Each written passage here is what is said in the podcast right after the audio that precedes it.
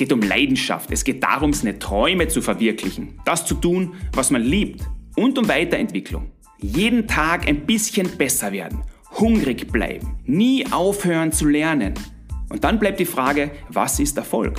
Warum sind manche Menschen erfolgreicher als andere? Warum gehen manche mit Druck und Schwierigkeiten besser um als andere? Was macht den Unterschied aus? Das interessiert mich. Hallo und herzlich willkommen bei 74 Once More. Mein Name ist Dieter Kalt und dieser Podcast soll hinter die Maske von besonderen Menschen blicken, die gerne bereit sind, ihr Wissen und ihre Erfahrungen zu teilen, um zu inspirieren und um anderen zu helfen.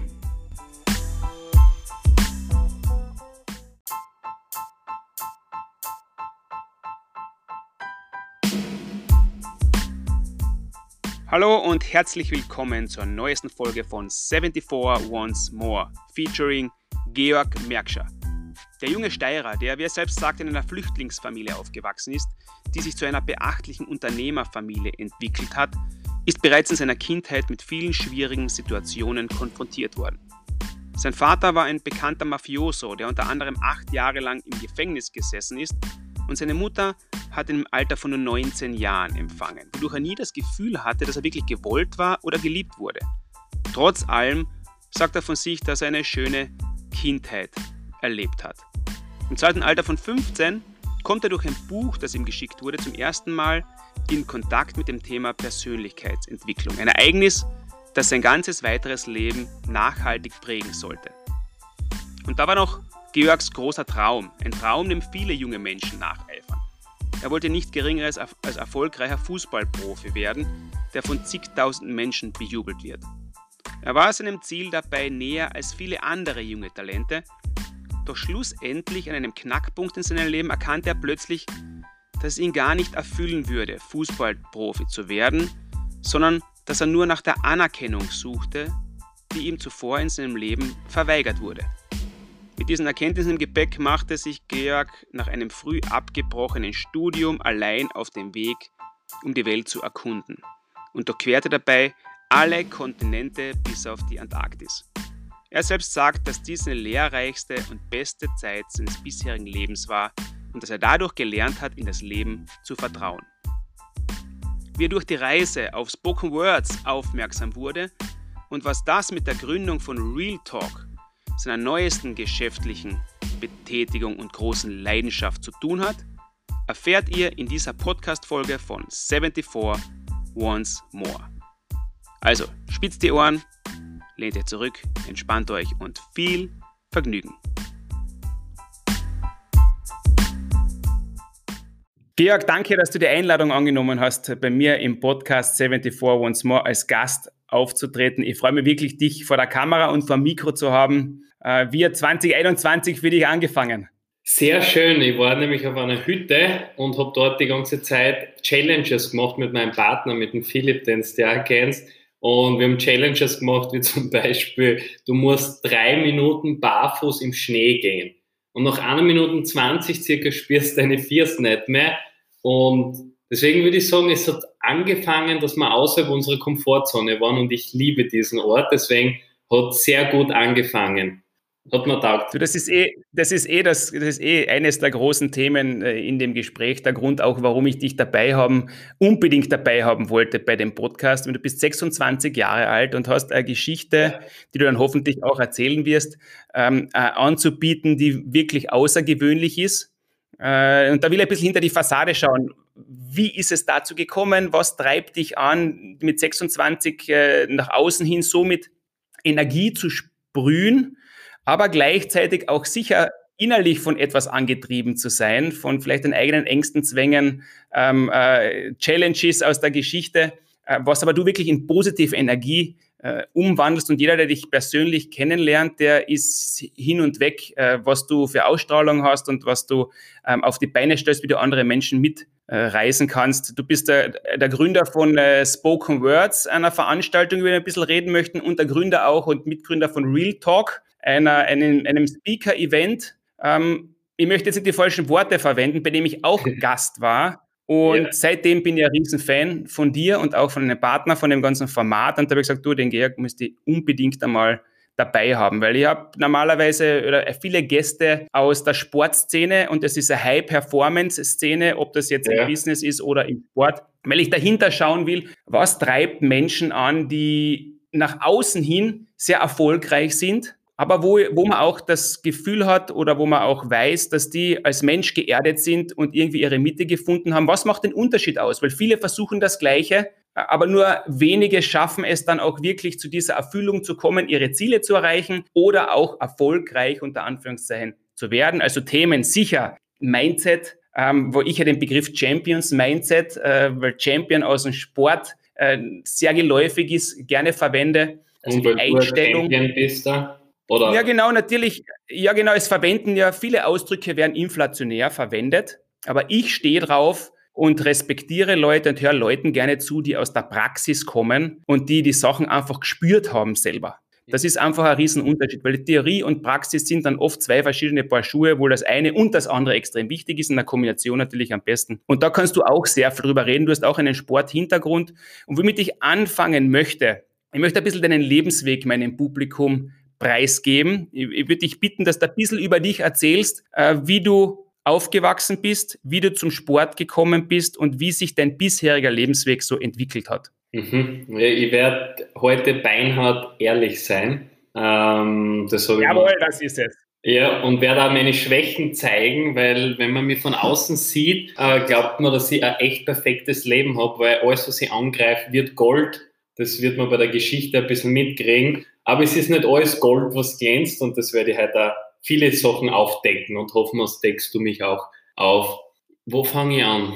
Also ich habe eine ganz, ganz eine komische Kindheit gehabt und ich glaube, dass jeder eine komische Kindheit hat, aber meine war sehr speziell. Ich bin nämlich bei einer Flüchtlingsfamilie aufgewachsen, der aus Slowenien äh, nach Österreich geflüchtet ist, aus dem Krieg. Und meine Oma hat dann einen Mann geheiratet, der gerade eine Firma aufgebaut hat, ein Furnierwerk der ist gestorben. Das war lang, lang vor meiner Zeit. Und sie hat mit 46, ich glaube in den 60er Jahren, wo, es keine einzige Frau gegeben hat, die irgendein Business gemacht hat, ist sie, ist der Mann gestorben und sie hat die Firma übernommen. Und sie hat ein Imperium aufgebaut, also Imperium bis zu 500, 600 Mitarbeiter waren zu den Bestzeiten. Das ist wirklich eine, eine Menge. Und es waren Geschichten so dabei, dass sie nicht ernst genommen worden ist, so wie zum Beispiel, sie ist nach Japan einmal gereist und ihr, ihre rechte Hand, ihr Assistent, der ist, der ist behandelt worden wie der Chef und sie, äh, ihr hat mir nicht einmal die Hand gegeben. Und von ihr habe ich viel gelernt, aber ich habe auch nie so richtig Nähe gespürt zum, zu, zu meiner Oma. Das heißt, ich bin einerseits einmal von einer Unternehmerfamilie, na Flüchtlingsfamilie, die zu einer Unternehmerfamilie geworden ist, aufgewachsen und auf der zweiten Seite mein Vater, der Mafia-Boss war der hat zusammen Kokain mit dem Falco genommen, hat dem Hannes Kartnick vier Millionen Schilling ausgeborgt und der hat mir auch sehr, sehr viel beigebracht. Der hat zum Beispiel zu mir immer gesagt, Georg, du musst ein Gauner sein, aber ein ehrlicher Gauner. Der hat den Armen immer Geld gegeben und den Reichen sehr viel weggenommen.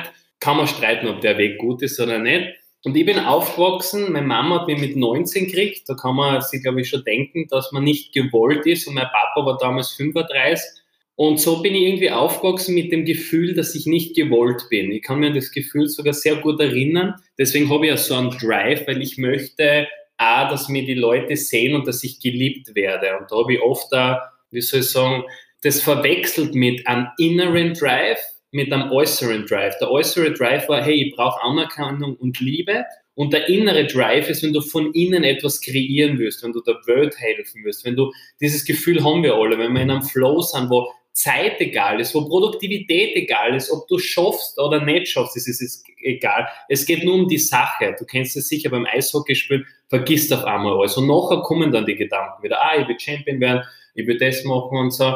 Und das hat mich lange mitgenommen, weil ich dann mit 15 ein, ein traumhafter Verführer geworden bin. Ich habe sehr viele Frauen verführt, weil ich diese Anerkennung und Liebe zurückhaben wollte, was ich in meiner Kindheit nicht gekriegt habe und habe das dann sehr gut geschafft, aber es war wie ein schwarzes Loch. Du kriegst die Liebe von einer Frau, willst die, willst die nächste haben und so.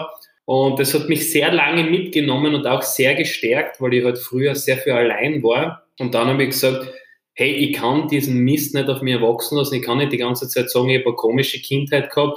es waren auch viele gute Momente dabei. An Geld zum Beispiel hat es nicht gefehlt. Deswegen bin ich ein Geldmagnet, weil da habe ich einen Glaubenssatz gehabt, dass, der, dass das nicht kommen kann. Und meine Geschichte hat dann eigentlich angefangen mit 15, wo ich eine, ein Buch von meiner Oma gekriegt habe, was äh, Feng Shui war. Und das war für mich so perplex, weil ich habe ein Buch gelesen, wo es mir besser gegangen ist, weil ich mein deppertes Zimmer aufgeräumt habe. Und so war der erste Sprung ins Thema Persönlichkeitsentwicklung. Und mit 17 habe ich dann einen, einen Lehrer treffen dürfen, der jetzt einer meiner besten Freunde ist, der Markus Repic. Der ist in eine Klasse voller pubertierender Schüler gekommen und hat zu uns gesagt, 30 Fußballer waren wir, alle sehr gute Fußballer, also alle so auf dem Weg zum Profi, kann man sagen. Und er sagt, Männer, es gibt mehr als studieren, arbeiten gehen, eine Frau haben, ein Haus bauen und dann sterben. Und von dem Moment hat er mich so gecatcht und der hat dann angefangen mit, warum Ziele wichtig sind, warum du Energievampire ausschmeißen sollst aus deinem Leben, warum du, warum es gut ist, Werte zu haben wie Höflichkeit, Disziplin, ähm, äh, dass du Ärmeren auch hilfst, dass du zu jeder Schicht nett bist.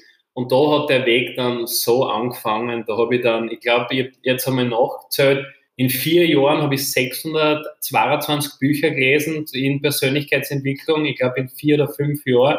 Ähm, und das war ja die Zeit von 16 bis 22. Und dann vieles, vieles noch mehr. Also ich war auf Weltreise ohne Handy und so, aber ich glaube, jetzt habe ich schon Jetzt habe ich mal viel erzählt. Da möchte ich schon ein bisschen noch genauer, so, so, so schnell. Ich meine, das, was du jetzt erzählt hast, das kann ja, das, das kann ja selber Bücher füllen. Ähm, ja, ja. In, in, so jungen Jahren ich meine, das klingt, das klingt so, du warst ja äh, Einflüssen ausgesetzt, die dich geprägt haben, wo man eigentlich sagen kann, wow, hast, warst du, ja, privilegiert ist der falsche Ausdruck jetzt, aber so schwer das war, jetzt von außen gesehen, war, hast du ein Glück gehabt, was du eigentlich alles in dich aufsaugen hast können in jungen Jahren, obwohl da das Wichtigste gefehlt hat, offensichtlich, von dem du erzählt hast, diese, diese, diese Nähe und diese, diese Liebe, aber nur von dem, ich sag, vom, vom, vom, vom Lernen. Du hast die Oma gehabt, die muss eine extrem taffe Frau gewesen sein, so wie die sich durchsetzen extrem. hat müssen zu einer ja. Zeit, wo Frauen hinter den Herd gehört haben, noch in der, in der allgemeinen äh, Annahme. Also äh, eine, eine, eine, äh, eine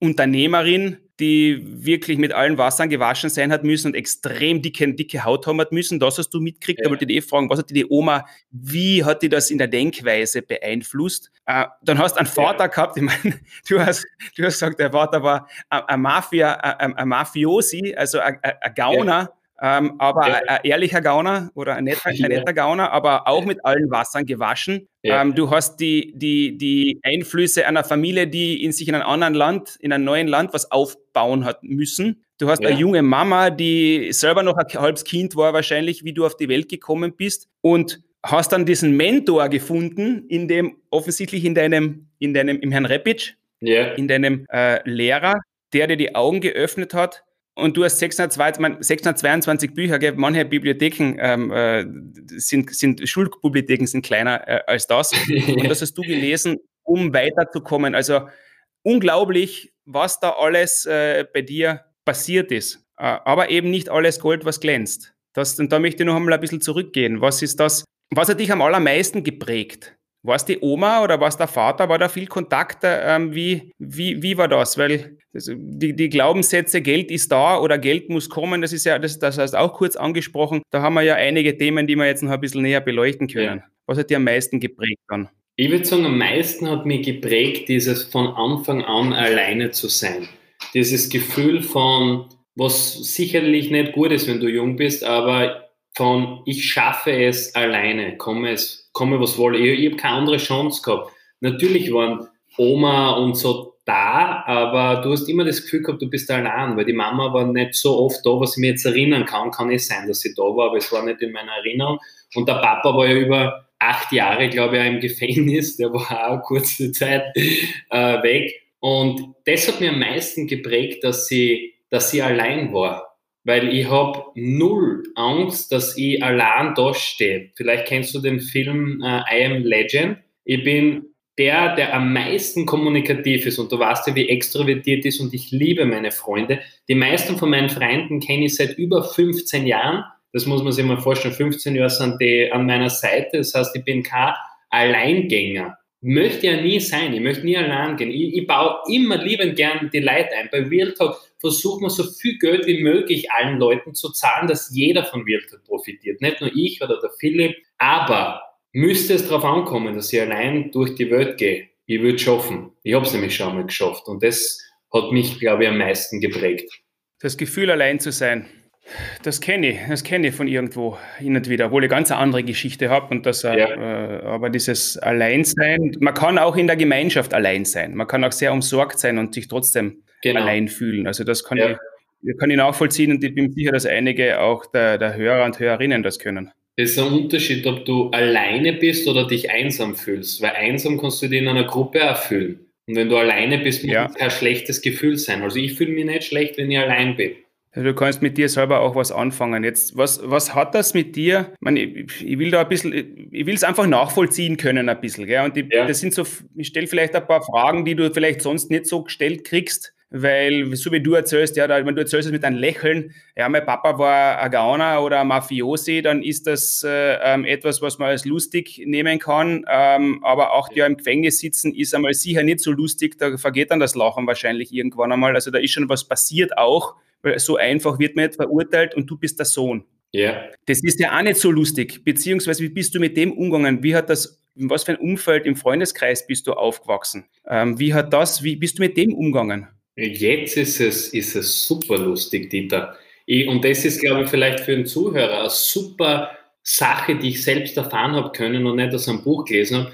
Wenn was zehn Jahre, vor zehn Jahren was war, dann ist es meistens nicht mehr schlimm. Du spürst es fast nicht mehr. Ich, ich grenze jetzt natürlich Vergewaltigung und so aus, was dir persönlich richtig, also bis in die tiefste Seele geht. Aber die meisten Dinge, über die lachst du in zehn Jahren. Also Vergangenes ist gar nicht mehr schlimm. Also ich lache wirklich drüber und in der Zeit, das war glaube ich die Hauptfrage, ähm, habe ich es nicht so gespürt, weil ich war ja ein Kind. Ich habe hab ja nicht gewusst, dass der im Gefängnis ist. Wenn du, was der bei diesen Wänden sitzt, wo in der Mitte die Glaswand ist und du, du, du denkst, warum kann ich nicht dort durch? Das versteht man halt als Kind noch nicht. Mir hat mehr zu schaffen gemacht, dass ich dieses Gefühl gehabt habe von, ich werde nicht geliebt. Also wenn dein Papa zum Beispiel nicht da ist, hast du ja nicht das Gefühl, ähm, dass das aber Schlimmes tut, sondern du möchtest einfach nur, dass er in deiner, in deiner Nähe ist. Deswegen habe ich das als Kind gar nicht so gespürt. Und ich bin super gut aufgewachsen, weil ähm, meine Familie halt schon einen hohen Standard dann schon gehabt hat, äh, wie meine Oma das alles aufgebaut hat. Und ich mehr mit der Mutterseite zu tun gehabt habe als mit Papaseite. Ist eh klar, wenn der oft im Gefängnis ist, dann habe ich nicht so viel zum, ähm, zum tun. Aber ich bin sehr, sehr, sehr gut aufgewachsen mit Freunden. Ich habe schnell gecheckt, dass Freunde meine wahre Familie sind. Dadurch, dass ich daheim so distanziert war, habe ich es dann viel mehr in, in Freunden gesucht und auch gefunden. Und, und ich weiß jetzt, wie eine Freundschaft ausschaut, weil ich es bis aufs Letzte ausgetestet habe sozusagen und mir eine eigene Familie dadurch kreiert habe, schon, schon ganz junge, in jungen Jahren. Was ist, das, was ist das Wichtige an einer richtigen Freundschaft oder was zeichnet eine richtige Freundschaft aus? Ich würde sagen, für mich am meisten Loyalität. Also es hat einmal jemanden gegeben, der über, über jemanden geschimpft hat, über einen Freund von mir und er sagt, äh, ähm, er, er schimpft so und ich sage, du, in meiner Gegenwart schimpfst du nicht über den. Und er sagt, ja, aber ich darf ja meine Meinung über den haben. Nicht bei mir. Das ist mein Freund und du kannst es ihm gerne ins Gesicht sagen, aber bei mir schimpfst du nicht. Du, du äußerst keine positive Kritik, sondern du schimpfst über ihn.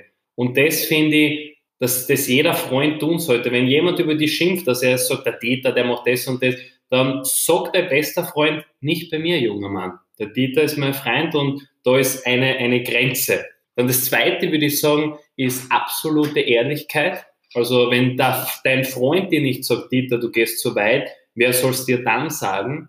Dann Spaß natürlich.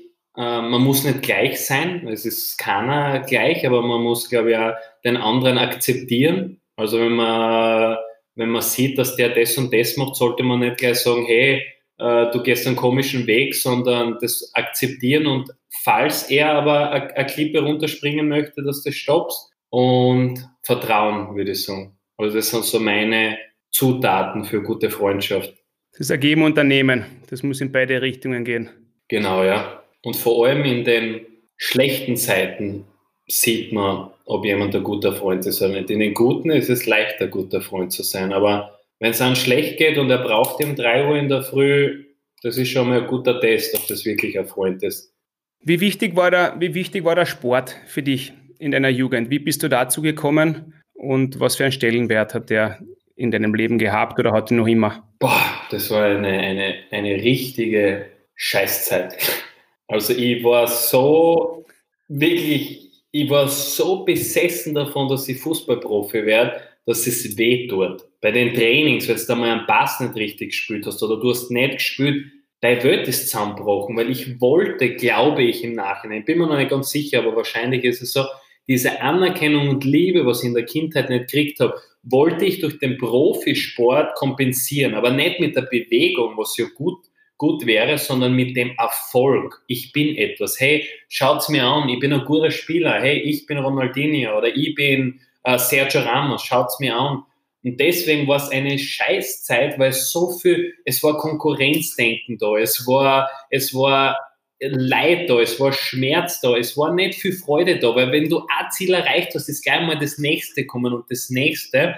Deswegen erinnere ich mich nicht gern zurück, weil es mehr Leid als Freude war. Aber natürlich hat es Dinge gegeben, die mich heute ausmachen. Also was ich für einen Ehrgeiz entwickelt habe und ein Durchhaltevermögen. Also ich habe das Gefühl, ich kenne mit einem Löffel einen Tunnel graben, wenn es sein muss. Und ich grabe den Blabutstunnel noch einmal durch dieses Durchhaltevermögen. Ob es gut ist, ist wieder eine andere Frage natürlich, aber ich habe das Gefühl, dass, dass mir nichts abschrecken kann. Ich kann, ich kann durchhalten, wenn ich, wenn ich müsste. Und so soziale Dinge wie, dass du jeden Fußballer kennst und so, das, das ist schon super jetzt da. Aber es ist eher Leid als Freude, muss ich sagen. Was war der Mannschaft in der Jugend? FC Gradkorn. Das war damals zweite Liga und wir waren in der Jugend auch die Besten. Also wir haben mit GRK und, und Sturm immer konkurriert und die auch oft geschlagen. Wir waren so eine Golden Generation, würde ich jetzt sagen. Okay. Also du hast da, war das da so ein Ventil für dich, so ein Ausgleich, diese Gruppe? Oder hätte das sein sollen im besten Fall, dass du in ein Team aufgehoben wirst? Also du hast das nach deinen Erzählungen kann ich sagen, also von, von, von dem richtigen Teamgefühl hast du nicht wirklich was mitkriegt in jungen Jahren. Von den positiven Seiten zumindest. Na, doch. Ich bin ja immer sehr schnell zum Kapitän geworden. Also ich habe dort schon gemerkt, dass ich eine Leaderfunktion habe und, und ein Team zusammenschweifen will, weil ich das als Familie nicht so kennt habe, dass das ein Team ist. Deswegen habe ich das beim Fußball schon immer gehabt, dieses Teamgefüge. Aber ich habe trotzdem diesen Schmerz gehabt, ich muss viel erreichen, ich muss der Beste sein, ich muss das werden. Und ich würde jetzt eh sagen, es ist schon in Waagschale, aber es war eher der Schmerz, der übertroffen hat. Aber Teamgefüge habe ich schon sehr gehabt. Nur du hast trotzdem dieses Konkurrenzdenken. Auch wenn du, das der Freund ist, du wirst spülen vorher. Also wenn er ja. gleiche Position ist, wirst du, wirst du spülen. Also denn, was war denn, was war denn, was war dein Traum in der, in der Kindheit und in der Jugend? Dass ich bei Newcastle United in der Premier League spiele und 10.000 Leute zu ihm zurufen. War das ganz klar, glasklar für dich, schon in jungen Jahren? Ja. Also ab dem Moment. Hast vor Augen gehabt. Ja, sicher so zehn Jahre. Immer das gleiche Bild. Deswegen war es auch so schlimm, wie ich es dann aufgegeben habe für einen anderen Traum. Das war für mich wie, wenn du deine Frau aufgibst, die du zehn Jahre geliebt hast und, und die mit dir geschlafen hat, die mit dir aufgewacht ist. Und dann gibst du es auf für ähm, keine Ahnung, für eine andere Frau. Das ist jetzt ein schle schlechtes Beispiel. Was sagen wir? Eishockey und dann sagst du, ich will Speaker werden. Und du denkst da, ich könnte aber noch weiter spielen. Du könntest nur 10 Jahre spielen. Oder 20 Jahre. Ich war ja 18, wo ich das dann aufgegeben habe. Ich hätte noch 14, 15 Jahre wahrscheinlich spielen können. Das ist ein ganz, ein ganz wichtiger Punkt, den du jetzt angesprochen hast. Dieser Knackpunkt, reden wir mal ein bisschen drüber. Was hast du, was ist da passiert, dass du deinen Traum unter Anführungszeichen aufgeben musstest? Äh, und was hat das mit dir gemacht? Also es war eine Zeit, wo wir in der Landesliga waren, das war die vierte Liga, aber wir waren ein ganz junges Team und waren beim, mit dem Abstieg haben wir gekämpft, weil Gradkorn große Probleme mit dem Geld gehabt hat. Und dann haben sie einen Trainer geholt, der hat Robert Flughasen. Der hat die GRK trainiert, Sturm, der war 60, 70, ganz ein bekannter Trainer. Und wie er gekommen ist, habe ich mir sehr schwer da zu spielen, aber ich habe noch härter trainiert. Und irgendwann kommt er zu mir und zum Moisburger. Der Moisburger, der spielt jetzt bei Innsbruck ähm, und hat Angebote von Hartberg Sturm und so. Und ist zu uns zwei gekommen und hat gesagt, wenn ihr so weiter tut, dann bringe ich euch in die Bundesliga. Ihr müsst nur genau das machen, was ich sage. Und ich denke mir, ja, ich bin auf einem guten Weg, aber es war hart. Es war, ich habe Sechser gespielt und war wie ein Marathonläufer. Also ich bin sicher acht bis elf Kilometer pro Spiel gelaufen. Und in der Zeit haben wir, habe ich schon einen Vertrieb gestartet. Das war so ein Nahrungsergänzungsmittel. Und es ist mir nicht um die Dose gegangen oder über den Vertrieb, aber wie ich den Leuten das verkauft habe, diesen Lifestyle und dieses, es gibt mehr als Arbeiten und so, hat mir so taugt, dass ich gedacht habe, boah, ich, ich möchte es gern länger machen. Und dann war halt die Frage, ob ich das weitermache oder Fußball, weil beides nebeneinander ist schwer gegangen, weil ich da, damals auch noch beim Bundesheer war und dann habe ich gesagt, nein, es macht mir so Spaß zu sprechen und diesen Vertrieb aufzubauen. Äh, ich hänge meine Fußballschuhe an den Nagel. Und ich kann mich noch erinnern, wie ich in die Kabine vom Trainer gegangen bin. Links war unsere Kabine und rechts war die Kabine vom, vom Herrn Flug. Und ich gehe eine und sage, Herr Flug, ich möchte gerne mit Ihnen reden. Und er sagt, ja, setzen Sie sich. Und wir waren per Sie noch. Also kann man sich vorstellen, was das für eine Trainergeneration noch war. Und dann sage ich, ich werde aufhören mit dem Fußballspielen. Und er sagt, das, das geht nicht. Du bist mein Lieblingsspieler. Ohne, ohne, ohne die, wie, wie soll man es machen? Außerdem habe hab ich ja gesagt, ich bringe die in die Bundesliga. Und ich schaue ihn an und sage, nein, ich muss den Traum aufgeben. Und ich bin ein sehr stolzer Mensch, also ich weine nicht schnell, obwohl jetzt, das ist mir schon wurscht, jetzt weine ich sehr schnell, das schon aufgeben, diesen Fake-Stolz. Und bin in die Kabine gegangen und habe so zum Rehren begonnen. Ich habe meine Sportsachen genommen, das war wie, Jetzt arbeitest du scheiß 15 Jahre oder 14 Jahre für einen Traum und sagst, jetzt, jetzt geh. Das hat sich aber so richtig angefühlt. Mein Gefühl war so da, es war keine rationale Entscheidung. Gar nicht. Es war so, I need to do it. Und das habe ich gemacht und bis heute bereue ich es nicht einmal. Also ich spiele eh nur immer und ich verdiene auch ja, aber jetzt, Geld, aber ich bereue es gar nicht. Ja, aber da, da, muss jetzt ein bisschen, da muss jetzt ein bisschen nachfragen und da muss jetzt ein bisschen gemein sein, vielleicht auch. Ähm, Bitte. Sei so gemein. Hinten, na, gemein ist jetzt, gemein, gemein will ich nicht sein, aber, aber vielleicht ein bisschen, ein bisschen härter. Ja. Ähm, weil ich das gut nachvollziehen kann diese Träume und was es, was es heißt, dafür zu arbeiten, äh, um seine Ziele zu erreichen im Profisport oder Richtung Profisport, ähm, dass du die Entscheidung, dass du das aufgegeben hast, das war eine reine Entscheidung von dir selber. Das war nicht eine Verletzung oder das war nicht etwas, das dir irgendeiner gesagt hat, ähm, du hast keinen Platz mehr und du hast keine Chance mehr gehabt oder so, sondern das war eine Entscheidung von dir selber. Wenn jetzt hinten nach, wenn du rückblickst, du sagst, du bereust es überhaupt nicht, war das ein unterschwelliges Gefühl von, ähm, war das eine Erkenntnis, diese Welt ist nichts für mich. Das ist die eine Variante. Oder war das eine Erkenntnis, dass gesagt hast, du, ich werde nicht gut genug werden, um das nach Newcastle zu schaffen? Was war's? Hast du schon diese, diese Distanz, dass du das, dass du sagst, oder was, was, was war es eigentlich wirklich ganz tief in dir drinnen? Weil man gibt ja nicht einfach seinen Lebenstraum einfach so auf, wenn man sagt, okay, auf einmal ist das, das, das Speaking, außer du findest was, was wirklich so viel lässiger ist, ja. Ähm, was war es? Das erklären wir das ein bisschen. Das möchte ich ein bisschen ähm, verstehen. Also Nummer eins Grund war 100% sicher und das, das hat sich nie geändert die letzten acht Jahre, wo, wo ich drüber nachgedacht Wirklich dieses Speaking macht mir so viel mehr Spaß wie Fußball. Und äh, zweiter Grund, auf was du glaube ich auch hinaus willst, war schon der Grund auch, hey, ich will eigentlich gar nicht Fußballprofi werden.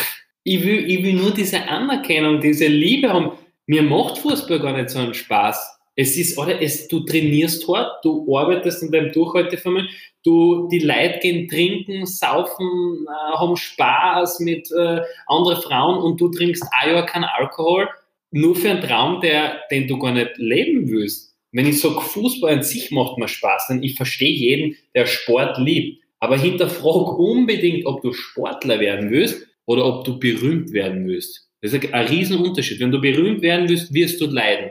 Hundertprozentig. Dann wirst du vielleicht, weiß nicht, in die Bundesliga schaffen und du wirst immer dieses Gefühl haben, dass du deine Seele betrügst. Und sobald ich merke, dass ich meine Seele betrügt, dann lasse ich alles fallen. Wenn ich merke, dass Real Talk auch so erfolgreich es gerade ist, wie es ist, dass ich meine Seele damit betrüge, ich höre sofort damit auf. Und das war sicher ein großer Grund, dass ich das dann checkt habe. Das habe ich aber nach der Entscheidung auch erst checkt. Ich habe schon ein bisschen Unwohlgefühl gehabt, Und auch gewusst, das stimmt auch, dass ich es nach Newcastle nicht mehr schaffe. Also maximal österreichische Bundesliga, vielleicht deutsche Bundesliga, zweite. Aber Newcastle und 10.000 Leute rufen meinen Namen, habe ich auch gewusst, dass ich nicht mehr schaffe. Aber es war mir damals dann auch wurscht, weil ich erkannt habe, es ist gar nicht mein Traum. Es ist ein Traum von einem kleinen Kind, was Liebe und Anerkennung will. That's all. Das ist nicht äh, von mir innen, sondern das ist ein Schmerzkörper, der gefüllt werden will mit Liebe. Aber du weißt, dass es ein schwarzes Loch ist, dieses Schmerzkörper. Und auch wenn 10.000 Leute schreien, Georg, Georg, das geht durch in das schwarze Loch. Wenn 100.000 Leute schreien, das geht durch. Wenn Millionen schreien, das geht durch wie ein Sack, weil ich mich selbst nicht lebe. Und das war schon eine, eine krasse Erkenntnis, was ich nachher gekriegt habe. Und ja, ich hoffe, ich habe es beantworten können. Ich meine, das bringt mir, das bringt mir, das ist, ist super, was du echt äh, faszinierend, was du jetzt sagst, nämlich äh, erstens einmal, weil es, die, weil es für viele die Wahrheit wäre, die sie aber nicht erkennen. Und ja. das, dann sieht man die Beispiele mit der Einstellung, mit diesem Drive, den du als junger Mensch entwickelt hast, aufgrund deiner Geschichte, wo du jetzt sagen kannst, ja. mit 26, ähm, wo andere Jahrzehnte mit, mit äh, Psychologen und Psychiatern äh, arbeiten müssen, damit sie zu diesen Erkenntnissen kommen, kannst du sagen, du, das war eigentlich ein Traum aufgebaut auf, auf einem falschen Fundament. Das war nicht meine Leidenschaft, das war nicht mein Herz, das war einfach nur dieses unbedingt besser werden wollen, allen zeigen und sich diese Liebe und Anerkennung holen. Das kann zu unglaublichen Erfolg führen. Und wir sehen es auf Instagram, wir sehen es in den, in den Medien jeden Tag. Die, viele in der absoluten Weltklasse in den verschiedensten Sparten sind genau von solchen Motivationen getrieben und schaffen es zu einer unglaublichen Exzellenz, aber eben nur in einem Gebiet ihres Lebens, das bei Weitem nicht ja das ist, was es eigentlich ausmacht. Jetzt, da komme ich zum Sinn des Lebens oder zu diesem Ausdruck Sinn des Lebens und zu der Erfüllung, nach der ich persönlich auch strebe. Jetzt meine Erfahrung mit Erfolg und Profi werden zum Beispiel war eine ganz andere. Mhm. Ähm, bei mir war es nicht in dem Maß dieser, dieser, dieser, dieser Trieb nach Anerkennung. Ja, mir hat die Anerkennung auch gefallen, mir hat der Erfolg ja. Also ich bin lieber erfolgreich als nicht erfolgreich. Ich gewinne lieber, als ich verliere. Mhm. Aber ich habe diese Distanz dazu, dass es nicht das ist, was mich ausmacht. Ähm, ja. Bei mir war es diese, bei mir war es der Trieb. Ähm, es hat mir Spaß gemacht, das zu machen, was ich gemacht habe. Es hat mir Spaß gemacht, zusammen an etwas zu arbeiten, was schwierig ist, um einen Erfolg zu haben. Aber vor allem dieser innere Antrieb, besser zu werden in dem, was ich mache jeden Tag. Was kann ich machen, um besser zu werden? Und dieses Mindset bringt mich, versuche jetzt in allen anderen Lebensbereichen auch so anzuwenden. Du einfach nur, hey, ich will das machen, was mir richtig Spaß macht und dann besser werden und was rauskommt dabei, ist dann der Erfolg, in welcher Form auch immer, ähm, zwangsläufig, aber es ist nicht die Triebfeder. Weißt du, das ist so, das ist ein Riesenunterschied. Und dass du das aber mit so jungen Jahren erkannt hast und schon so reflektiert darüber reden kannst, das finde ich echt, da muss ich da echt gratulieren, weil wahrscheinlich wäre das dann, ja, das hätte, das kann übel ausgehen. Ja. Ganz einfach. Ne? Ja. Und dann hast halt Erfolg und hast halt Geld für gewisse Zeit, ne? ja. aber was, was ist das schon im Großen Ganzen? Also da muss ich dir wirklich, muss ich wirklich gratulieren, wenn du, und das ist etwas jetzt, was man auch mitgeben kann, wenn du jetzt einen jungen Menschen vor dir hättest, einen noch jüngeren als du es bist, ja, wo, du sowas, wo du sowas erkennst, wenn ich beobachte, sage ich, du, da erkenne ich mich wieder. Ich sehe das. Der Bursche oder die ist unglaublich, der Drive ist ein Wahnsinn, aber ich habe einen Verdacht, woher das kommt. Was würdest du einem jungen Menschen, der in diese Schiene, in diese Leistungsschiene und dieses Beißen und Sportschiene zum Beispiel reingeht, raten mit deiner Erfahrung, die du heute hast? Vor einem Jahr, glaube ich, wäre ich noch hingegangen und hätte ihm gesagt, hey, mach so, mach so, mach so. Und jetzt würde ich nichts dabei sagen, außer er kommt zu mir. Weil ich draufgekommen bin, hätte mir jemand das und das gesagt, ich hätte es nicht gehört ich wäre nicht bereit gewesen. Und deswegen glaube ich, es gibt nur zwei wirkliche Triebfedern, wo wir lernen. Das eine ist durch enormen Schmerz. Da lernen leider die meisten davon, weil es einfach so wehtut. Du, du machst einen Erfolg und du arbeitest hart und merkst, du bist nicht glücklich. Dann hinterfragt dieser Schmerz deinen Sinn. Deswegen ist auch oft ein Autounfall oder irgendeine Situation, dass jemand stirbt, so ein, ein Aufwachmoment für Menschen, die sagen, scheiße, was, was will ich eigentlich aus meinem Leben? Oder das andere, was ich anstrebe, was aber viel schwieriger ist, dass du durch Freude lernst, also dass du zum Beispiel durch ein Buch Erkenntnis kriegst oder dass einer deinen Podcast hört vom Dieter und sagt, oh scheiße, das bin vielleicht ich. Danke Dieter, dass du mir das beigebracht hast. Und würde aber jetzt jemand zu mir kommen und sagen, hey, ich habe das und das, dieses Gefühl, was soll ich tun? Dann würde ich dem raten, hol dir Hilfe geh nicht allein auf diesem Weg mit, mit den ganzen Büchern und den ganzen, was ich bei Schamanen war und Drogen genommen habe, wie von, also keine Drogen, sondern psychedelische Drogen, wie Ayahuasca mit Schamanen und so. Das, das ist so ein endloser Weg, wo du, wo du irgendwann nicht mehr weißt, wo du bist und sagst, okay, scheiße, okay, Spiritualität und Persönlichkeitsentwicklung, uh, Produktivität, Unternehmertum, das ist so, das ist endlos und deswegen würde ich raten, hol dir professionelle Hilfe. Und in Amerika ist es normal, hol dir einen scheiß Coach, scheiß auf deinen Stolz, geh zum Psychologen, alle meine Freunde holen sie irgendwo Hilfe weil sie wissen, dass sie nicht so gut sind, dass sie alles selber bearbeiten können. Sobald ich merke, dass ich irgendwo Trouble habe und ich merke, allein schaffe ich es nicht, natürlich schaffe ich 80 Prozent von den Dingen jetzt allein, weil ich dem Segment der Arbeit und, und immer drinnen bin und mich schon kenne. Aber wenn du nichts damit zum tun hast und jung bist, hol dir einen älteren Coach. Geh zum Psychologen, wo du dich wohlfühlst. Buch ihn Dieter und sag, Dieter, hilf mir da, ich, ich weiß nicht weiter, weil die viel ein breiteres Wissen erstens haben und objektiver sind und nicht deine Schmerzpunkte alle durchleben, sondern sagen, du, wenn du das machst, warum machst du das nicht so? Und du denkst da so, ah, wow. Deswegen will ich jungen, Rat, äh, jungen Menschen raten, hol einen Mentor oder einen Coach oder eine Person, die dich beratet. Das hilft zu 95 Prozent, was ich mitgekriegt habe. Und leider ist es, nennen es die Menschen nicht und sagen, hey, mach das selber und so und so. Aber wir sind einfach zu stolz, dass wir uns Hilfe holen. Und Hilfe holen ist aber super gut. Und das muss in unsere Köpfe gehen, weil du hast einen Eishockey-Trainer gehabt. Warum sollte ich keinen Trainer haben für meine, für Entscheidungen treffen oder für, für ein gutes Mindset? Deswegen mein Rat wäre, hol dir Hilfe, auch wenn es komisch klingt. Du bist nicht deswegen eins unter dem, sondern du bist eins über dem, weil du, weil du den Mut hast, dich zu öffnen. Das ist so viel mehr wert, sich zu öffnen, wenn du verletzbar bist und so. Ja, hol dir, hol dir einen Coach oder einen Mentor. Schau, das ist äh, diese, dieses Stolzthema und diese, diese Einstellung, in allen Situationen Stärke zeigen zu müssen und keine Fehler. Ich bin unfehlbar, mir kann nichts was anhaben. Ich, hab, ich, bin, ich bin stark genug für alles, was auch immer. Ja. Das ist so ein Bullshit, ähm, der uns eingeredet wird von klein auf, auch im Sport. Indianer kennen keinen Schmerz, da fängt schon an, was? Bei den, bei den ganz Kleinen. Ähm, ja, mentale Härte sich anzueignen, beziehungsweise zu wissen, wie man mit Schmerz und Schwierigkeiten und Ablehnung und, und, und allen diesen Dingen, die auf einen einfallen, umgeht, das ist das Um und Auf, das zu lernen. Aber gleichzeitig zu wissen, dass man es alleine zwar schaffen kann, aber bei weitem nicht so gut wie erstens in der Gruppe oder eben mit Hilfe.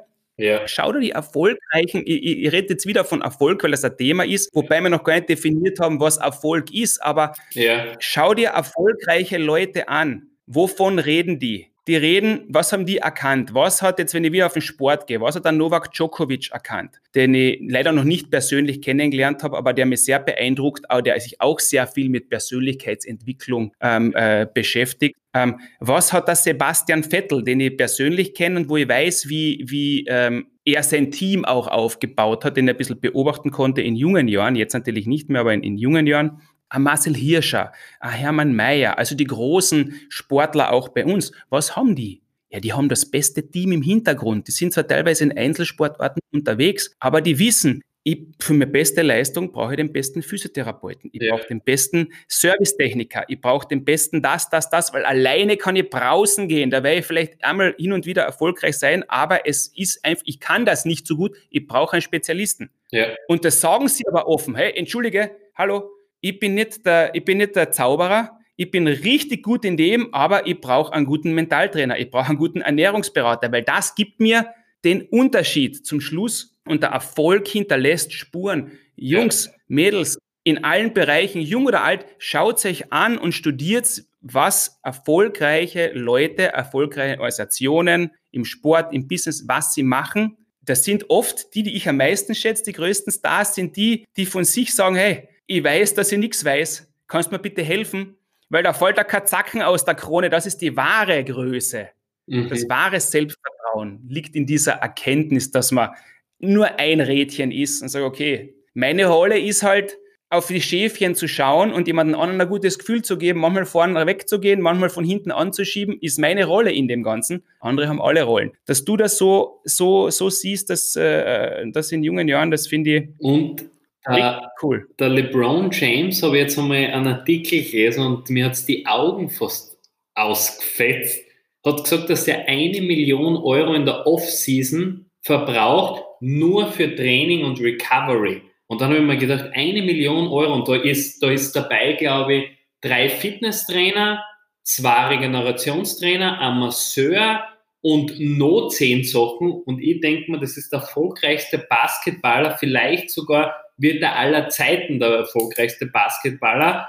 Und der, der benutzt eine Million Euro für Hilfe. Der könnte sicher alles selber googeln und selber denken, ja, ich mache ein bisschen da Übung, aber der gibt eine Million Euro aus, weil er weiß, es gibt bessere äh, Menschen. Und sein Vorteil ist dann, das muss man auch immer im Kopf behalten, wenn du Geld ausgibst für andere, dann sparst du dir die Zeit, was du dich darum kümmern müsstest, wie es geht. Weil das ist ja enormer Aufwand, das, das Ganze zu lesen, zu studieren, auszuprobieren. Da, da ist meine Devise oft lieber, ich zahle jemanden, der Profi in dem ist, damit ich mich gar nicht mit dem beschäftigen muss und ich verdiene mein Geld mit dem, wo ich Profi bin. Und gebe aber das Geld an den anderen Profis, dass, damit sie mir wieder in meinem Bereich helfen. Und der Erkenntnis, das muss man wirklich hernehmen, dass man sagt, hey, die erfolgreichen Menschen holen sich Hilfe, egal in welchem Bereich. Ja, die, haben das, die haben das halt verstanden, dass das, der Warren Buffett sagt zum Beispiel auch, eines seiner vielen Zitate, und ich glaube, von dem kann man, was Erfolg und was vor allem materiellen Erfolg angeht, ein bisschen was abschauen. Ähm, der sagt, du, das beste Investment ist die Investition in dich selber. Das heißt, in dein Wissen, in deine Fortbildung, in die Ressourcen. So, jetzt reden wir überall von Abkürzungen. Du hast das Wort auch jetzt genannt, Abkürzungen. Und das ist ja etwas, was uns im Marketing, in der Werbung so aufgedruckt wird, die Get Rich Quick, die Overnight Successes, die möglich sind. Mach das, investiere in das Programm und äh, es wird alles explodieren. Und du brauchst die Arbeit nicht mehr machen, weil das geht dann automatisch. Das ist natürlich ein kompletter Blödsinn. Aber was du gesagt hast, ist nämlich auch das, was ich für mich anwende. Ich, meine, ich bin 46, ich habe vier Kinder und habe meinen persönlichen Lebensweg vor zwei Jahren eigentlich, ja, also radikal umgestellt weil ich mir gewisse Fragen gestellt habe, weil auch von außen ein Ereignis eingewirkt hat, das unvermeidbar war langfristig, dass es dann irgendwann mal passiert ist. Ich war auf das eigentlich vorbereitet und dann habe ich mir gewissen Dingen stellen müssen und habe mir halt gewisse Fragen gestellt. Und ja, 46, vier Kinder, Zeit ist ein extrem äh, äh, wichtiger Faktor. Ich sage, du, ich kann nicht alles, aber wenn ich interessiert bin, ich kann nicht alles selber lernen, in allem selber gut werden. Ich muss erstmal für mich wissen, worin bin ich gut, was ist meine Expertise, auf was setze ich und dann, wen hole ich mal ins Boot, dass ich diese Abkürzungen machen kann, aber nur indem ich mir Wissen aneigne oder Expertise an Bord hole. Die Arbeit, die nimmt mir keiner ab. Die Disziplin und diese Faktoren, die dann für den Erfolg so entscheidend sind. Und das ist das, was du gesagt hast, äh, schau dir LeBron James an. Das haben wir in, in, in Sportlerkreisen oft, ähm, oft diskutiert. Und da erzähle ich, da wohl eigentlich dich interviewen will, erzähle ich da trotzdem eine kleine Geschichte aus meiner Zeit. Äh, wie ich war in der Generation, die im Eishockey in Österreich in der ersten Generation, die wieder ins Ausland gegangen sind, jetzt nach Deutschland zum Beispiel, da wo Österreich nur einen ganz einen geringen Stellenwert gehabt hat. Und da war, da war ähm, in meiner Trainingsgruppe im Sommer waren dann halt äh, ähm, äh, Matthias Tratnik, ein Tommy Koch, ein Daniel Welser, ein Thomas Böck. Ähm, also lauter Leute, die jetzt auf die letzten 20 Jahre ähm, einen wirklichen Eindruck im Sport in Österreich und international hinterlassen haben und die auch den Weg geebnet haben für die jetzigen Generationen, die wieder Ziele haben, die sagen, du, ich bin der nächste Wanek, ich bin der nächste NHL-Superstar. Das war ja schon mental bei uns damals noch nicht möglich, so weit zu denken als ja. kleiner Österreicher.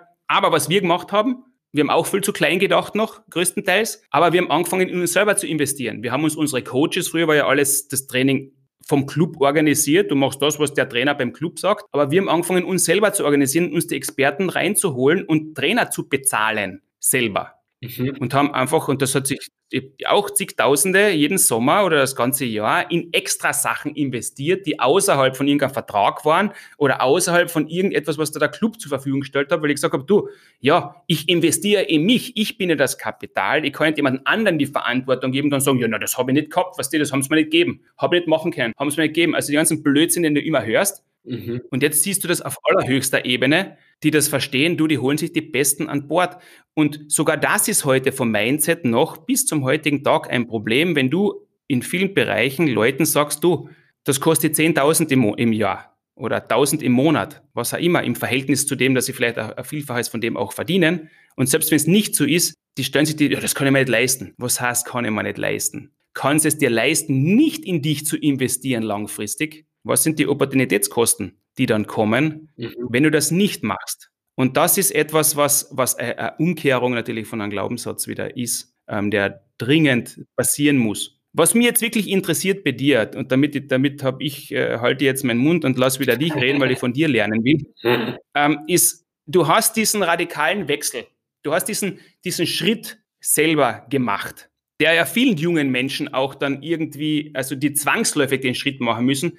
Mein Bruder zum Beispiel war auch auf so einem Weg unterwegs, Richtung Profisport, auch im Eishockey, der dritte Kalt, der in die Eishockey-Richtung kommt. Und der hat auch sehr gelitten unter dem großen Namen seines Vaters und seines Bruders unter Anführungszeichen. Und der war auch sehr talentiert, aber auch ein sehr sensibler Mensch und verletzungsanfällig. Und irgendwann einmal, bam, ist er in die Wand reingelaufen und es ist die Erkenntnis gekommen, das wird's nicht. Und dann ist er in ein Loch gefallen mental, beziehungsweise hat Gott sei Dank etwas anderes gefunden und wird ein hervorragender Mediziner werden, hat das Medizinstudium abgeschlossen. Du hast in Network Marketing, glaube ich, äh, in dem Bereich, also Nahrungsergänzungsmittel, ähm, dann gearbeitet. Aber viele schaffen das nicht ähm, und fallen dann in dieses Loch, wenn auf einmal die Wand da ist. Hast du war das für dich ganz klar, jetzt 100 Prozent ins andere zu investieren ähm, und äh, hast dann nicht mehr drüber nachgedacht, äh, was wäre wenn? Und hast sofort für dich abschließen können? Beziehungsweise was, was rätst du Leuten, die dann genau in so ein Loch hineinfallen in jungen Jahren? Ich meine, du bist jetzt noch immer jung, das ist nicht allzu viele, allzu viele Jahre her. Mhm. Aber damit kämpfen ja viele, vor allem Sportler, wenn auf einmal die, die, der, der Traum zerplatzt.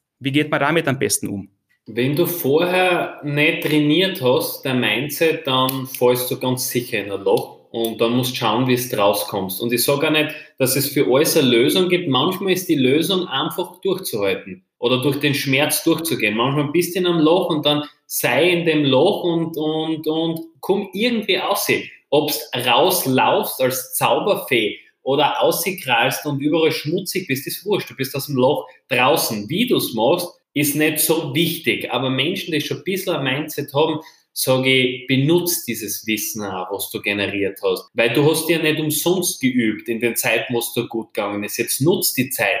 Wo legst du deinen Fokus hin? kannst du den Fokus auf das legen, was du verändern kannst. In der Corona-Zeit merke ich es unglaublich, dass die letzten sechs Jahre, was ich aufgebaut habe von meinem Mindset, mir so hilft, wo ich merke, dass Leute zusammenbrechen und sie einliefern lassen, ist mein Mindset noch stabil. Das ist so wie ein, ein, ein, ein, ein Leuchtturm irgendwo, was, was steht und die Wellen geht, aber ich befinde mich in dem Leuchtturm und, und weiß, Du hast trainiert, du hast trainiert, du hast trainiert. Vor was musst du Angst haben? Du hast trainiert. Wenn das Match kommt, du hast trainiert. Das ist ähnlich wie beim Sport. Wenn du viel trainiert hast, brauchst weniger Angst haben, weil du hast nicht viel trainiert. Wenn du wenig trainiert hast, dann hätte ich Angst. Ja, dann musst du auf gut Glück machen. Aber der Armin Assinger, der war vor einigen Monaten in meinem Wohnzimmer und dann hat er zu mir gesagt, wenn du mehr trainiert, brauchst du weniger Glück.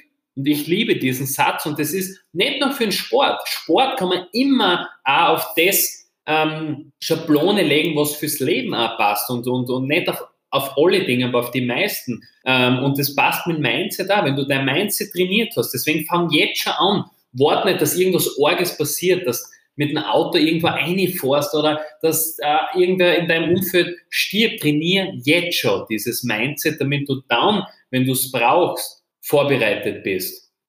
Wie, wie, wie hast du dein Mindset trainiert? War das ein bewusster Vorgang? Hast du einfach diese, diese angeborene Fähigkeit, ähm, mit dir selber zu reden, die richtigen, dich, dich äh, selber zu motivieren, dich voranzubringen und dir Dinge bewusst zu machen? Oder hast du bewusst Techniken angewandt? Und wenn das so war, wie hast du das gelernt? Ja, es, es ist sicher auch ein innerer Drang, weil 622 Bücher kannst du nicht mit Beharrlichkeit lesen, sondern das muss eine Freude natürlich dabei sein. Deswegen sage ich immer, wenn jemand äh, dick ist und abnehmen will, dann sage ich, der beste Tipp, den ich da jemals geben kann, ist, finde eine Sportart, die dir Spaß macht. Schau nicht, ob sie super gesund ist, ob sie Kalorien verbraucht. Wenn du Spaß an der Sache hast, wirst du viel schneller abnehmen.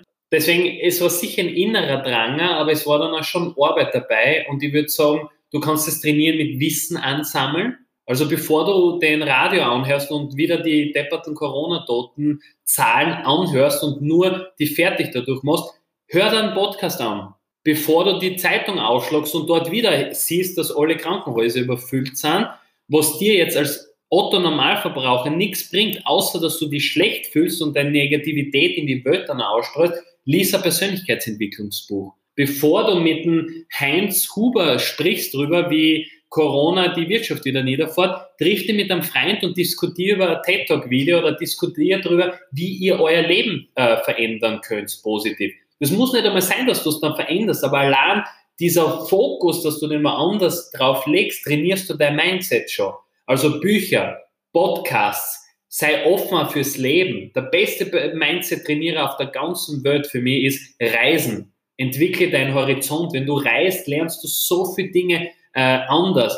Ein super Tipp und ganz leicht zum Umsetzen. Beweg dich außerhalb der Komfortzone. Du hast etwa vor etwas Angst, dann mach das trotzdem. Du hast Angst, dass du die Frau ansprichst, auch wenn du verheiratet bist. Mach's trotzdem einmal. Einfach, dass du dich aus der Komfortzone bewegst. Geh hin und sag, hey, ich bin der Dieter, ich habe echt Angst gehabt, die anzusprechen, wie geht's? Und der sagt, gut, danke, und dir? Oder sie sagt, bitte lass uns mir in Ruhe, ich bin verheiratet. Und du sagst, ja, ich wollte nur mal außerhalb der Komfortzone gehen. Das trainiert natürlich der Mindset da. Und noch eins habe ich gehabt.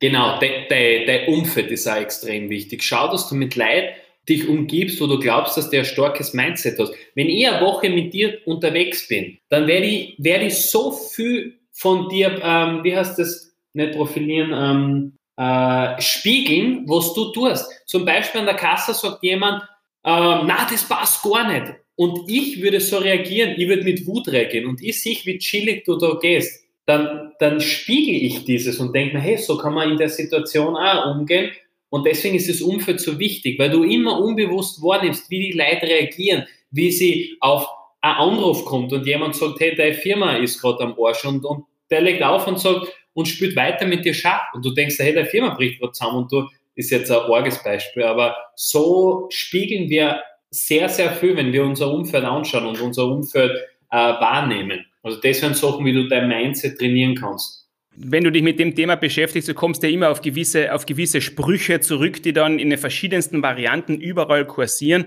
Einer davon ist zum Beispiel, du bist das Produkt deiner, der fünf Leute, mit denen du am meisten Zeit verbringst. Ja. Was du deine. Aber wenn du genau hinschaust, sagst, ah, den Schatz, das habe ich schon hundertmal gehört, ja, ja, ja, eh klar, du bist das Produkt von den fünf, ja, ja. Aber schau einmal wirklich genau hin. Was heißt denn das? Was heißt denn das, sein Umfeld bestimmen? man passt sich mit der Zeit einfach dem an, wie gedacht, wie gesprochen, wie gehandelt wird in dem ja. Umfeld, in dem du dich begibst. Ja. Was sind denn die Worte, die man sich selber gegenüber benutzt, die der anderen gegenüber benutzt, innerhalb der Familie, innerhalb des Freundeskreises. Ja. Wenn du selber ein großer Sportler werden willst, wie wichtig war dein Umfeld? Hast du diesen, da komme ich jetzt wieder spezifisch zu dir, weil du hast ja ein extrem lehrreiches Umfeld gehabt, aber für dich als Persönlichkeit, vor allem auf emotionaler Ebene, ein extrem herausforderndes Umfeld als Kind. Ja. Du musst ja schon eine unglaubliche Stärke in dir gehabt haben, von Haus aus, sonst viele werden ja daran zerbrochen, wahrscheinlich, oder seelisch verkrüppelt unter Anführungszeichen. Ähm, war das das Umfeld, dein Freundeskreis, zum Beispiel? Hast du Glück gehabt, dass du so einen lässigen Freundeskreis gefunden hast, die alle so positiv und stark waren und voran wollten? Oder hast du das bewusst in dir schon oder unbewusst in dir entwickelt, beziehungsweise hat der Freundeskreis das verstärkt? Hätte das auch in eine andere Richtung gehen können bei dir? Ja, hätte ich aber, glaube ich, nicht zugelassen. Ich, ich möchte die Kontrolle bei mir lassen und wenn ich merke, dass zum Beispiel, gutes Beispiel ist Drogen nehmen, in, es gibt eine Zeit zwischen 14 und 17, wo es einfach in ist, dass du viel ausprobierst. Jetzt hat in meinem Freundeskreis keiner Kraut, keiner Drogen genommen. Ist klar, dass ich auch keine genommen habe. Das ist ja uncool, wenn ich welche nehme, wenn mein ganzer Freundeskreis nie welche nimmt. Plus, was noch viel eher ist, wenn die Chance immer da ist, wenn du immer vor dir Kokain hast, dann kann, dann ist die Wahrscheinlichkeit höher, dass du es irgendwann einmal nimmst. Aber wenn du es nie hast, so wie ich, dann, dann habe ich nicht einmal die Chance auszuprobieren, weil ich weiß ja nicht einmal, wie, wo kriegt man Kokain her? Gibt man das bei Google ein oder was? Keine Ahnung. Und das hat mein Umfeld bestimmt. Und ich habe schon Menschen gehabt, die mich runtergezogen haben. Und mit denen habe ich einfach weniger gemacht. Das ist so eine Gefühlssache, wenn die einer anwitzigt dauernd, nicht weil er gerade einen schlechten Tag hat, Freunde von mir haben einen schlechten Tag, das ist mir wurscht. Aber wenn du immer merkst, dass der, der eine Typ der Energie zieht, ja, den kicke ich aus aus meinem Leben. Der soll verschwinden. Der soll irgendwo anders Energie ziehen, aber nicht bei mir. Und das ist auch wichtig für viele Frauen, weil die sagen, na, ähm, Konflikt scheu ein bisschen und, und die Leute sind die mögen und du sollst dich darum kümmern. Ja, wenn du die um dich selbst nicht kümmerst, dann, dann kannst du gleich einsperren. Dann wirst du irgendwann mal zugrunde gehen. Auch wenn es in zehn Jahren ist, wenn du immer diesen Glaubenssatz hast, du musst für andere da sein und schaust, dass es andere gut geht, ja, dann bist, dann bist du am Arsch. Deswegen, sobald mir einer über längere Zeit richtig Energie zieht, den Kiki aussehen. Und ich kann sagen, es wird leichter, weil die letzten zehn Jahre oder acht Jahre, ich habe keinen Menschen mehr, der mir Energie zieht. Das gibt's nicht mehr. Der kann nicht einmal eintreten. Der, der, der sieht mich schon von Weitem, dass ich mit einer Shotgun da stehe und wenn der einen Zentimeter über meine Grenze kommt, den schieße ich nieder. Metaphorisch natürlich. Aber das, das muss man halt entwickeln, das habe ich trainiert. Ich habe das Glück gehabt, dass ich früh trainiert habe. Schon mit zwölf habe ich angefangen, das zu trainieren. Aber dafür wie andere Sachen zum Beispiel, die, wenn sich jetzt jemand denkt, boah, ich bin schon 60 Jahre und der hat so jung angefangen, der hat einen riesigen Vorteil. Ist sicher einen Vorteil, weil ich früh angefangen habe, aber dafür wie andere Dinge, die ich nicht so gut kann. Deswegen jeder, der sich jetzt denkt, ah, scheiße, ich bin viel, der ist viel weiter wie ich, keine Angst. Ich habe viele Dinge, wo ich wahrscheinlich viel, viel weiter weg von euch bin, wie, wie ihr denkt. du hast da, du hast da den, den, den Prozess der Du hast ja mehrere Themen jetzt angesprochen für mich. Das eine, Mut, Komfortzone war schon äh, ein Thema, ein bisschen, was überall hineinspielt, ein Thema Angst und vor allem Veränderung. Ja. Ähm, du hast Frauen angesprochen, die, die ähm, und, und die oft in, in, in toxischen Beziehungen zum Beispiel bleiben oder überhaupt allgemein. Diese Angst vor der Veränderung äh, ist es doch, die meiner Meinung nach viele Leute bewusst wählen lässt in einer unglücklichen, schlechten oder negativen Position zu bleiben, aus Angst vor dem, was kommen könnte, wenn man das Risiko eingeht, zu sagen, weißt du was, ich will nicht mehr, aus, ich mache es jetzt nicht mehr so. Auch wenn man, wenn man keine, Ahnung, keine, keine Ahnung hat, was passiert um die Ecke. Ah, wenn ich das mache, dann verliere ich das, was ich bisher gehabt habe. Ist es wirklich so schlecht? Na, weißt du was, bevor ich das Risiko eingehe, bleibe ich lieber mit dem, was ich schon gehabt habe. Und was passiert? Es ändert sich nichts und es ist eigentlich nur eine Potenzierung des Unglücks. Wie ist deine Erfahrung mit dem, Veränderung zu suchen, die Komfortzone bewusst zu verlassen und was passiert, wenn man seinen größten Ängsten gegenübersteht? Was ist deine Erfahrung? Was wartet dahinter, wenn man den Hügel, wenn man über den Hügel drüber schaut? Ja, also du hast gerade Veränderung angesprochen bei Frauen. Ich coache ja ein paar Frauen und Frauen sind wirklich anders als Männer. Männer haben andere Probleme als Frauen, manchmal natürlich dieselben, aber meiner Erfahrung nach haben Frauen oft dieselben Dinge, Frauenthemen und Männer eher Männerthemen, was sehr spannend ist, weil man gedacht hat, Mann und Frau ist nicht viel Unterschied, aber sind viele Unterschiede, finde ich. Und eins bei Frauen ist die Veränderung. Die haben viel, viel mehr Angst vor Veränderung. Und was ich ihnen immer rate ist, wenn ich sage, wenn du Angst vor Veränderung hast, das ist ein, ein, ein Stoiker-Ansatz von Marc Aurel, der gesagt hat, versuche immer, wenn es dir gut geht, dich trotzdem an Veränderung und aus der Komfortzone dich zu gewöhnen, dass du, dass du in der Komfortzone herumgurkst. Und ich habe da ein, ein, praktisches Beispiel. Wenn du, du kannst nie Angst haben, dass, de, dass du mal kein Bett hast, wenn du öfters auf dem Boden schlafst. Und das mache ich einmal im Jahr, dass ich für zwei Wochen auf einer Yogamatratze am Boden schlafe. Und das ist nicht angenehm. Aber ich bewege mich absichtlich. Mir geht's gut. Ich habe Geld, ich habe eine Firma aber ich bewege mich absichtlich aus der Komfortzone, damit ich keine Angst davor habe. Ich habe keine Angst, wenn irgendwas zusammenbricht, ich habe drei Monate ohne Handy, ohne Smartphone in Neuseeland in den Bergen äh, gewohnt, ich, ich habe keine Angst. Wenn ich drei Monate fasten tue, ich, ich schaffe das irgendwie. Das kann ich aber nur sagen, weil ich die Erfahrung gemacht habe. Was in deinem Kopf ist, ist scheißegal. Das, das sind Luftblasen, das ist ein Luftschloss. Aber was in deinem Unterbewusstsein ist und alles, was du in Erfahrung gemacht hast, ist auch in deinem Unterbewusstsein, das ist das, was zählt. Nicht das, was du weißt aus den Büchern, sondern das, was du gespürt hast. Das heißt, beweg dich immer aus der Komfortzone, damit du keine Angst vor dem hast. Weil dann hast du auch keine Angst vorm Scheitern. Dann bist du risikofreudiger. Weil du nicht Angst hast vor, wenn es da geht, dann fliege ich wieder runter. Du hast keine Angst vor dem, weil du spürst es immer. Fahr öfters mit dem Bus. Wenn du immer mit dem Auto fährst und immer angenehm parken kannst, fahr mit dem Bus, fahr mit dem Zug, fahr mit dem Fahrrad.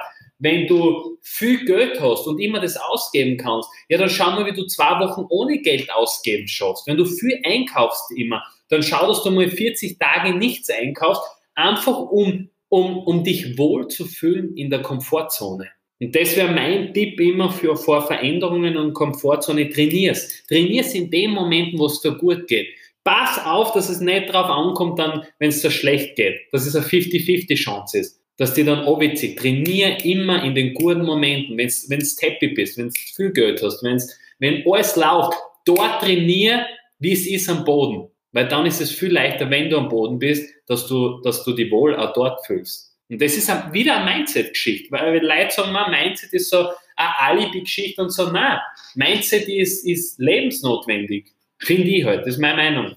Ja, die Einstellung gegen, ich, ich, ich stimme dir da hundertprozentig überein und das, das, der Ausdruck Mindset, der wird ja jetzt auch überall verwendet. Ich verwende ihn selber äh, auch natürlich sehr stark, aber nicht schon seit letzter Woche, sondern das war immer schon eine Geschichte bei uns im Sport. Ich meine, du kennst das. Ey, die Einstellung entscheidet über alles. Ja. Ja. Weil du hast so viel mehr in deinen eigenen Händen, als du glaubst. Ja.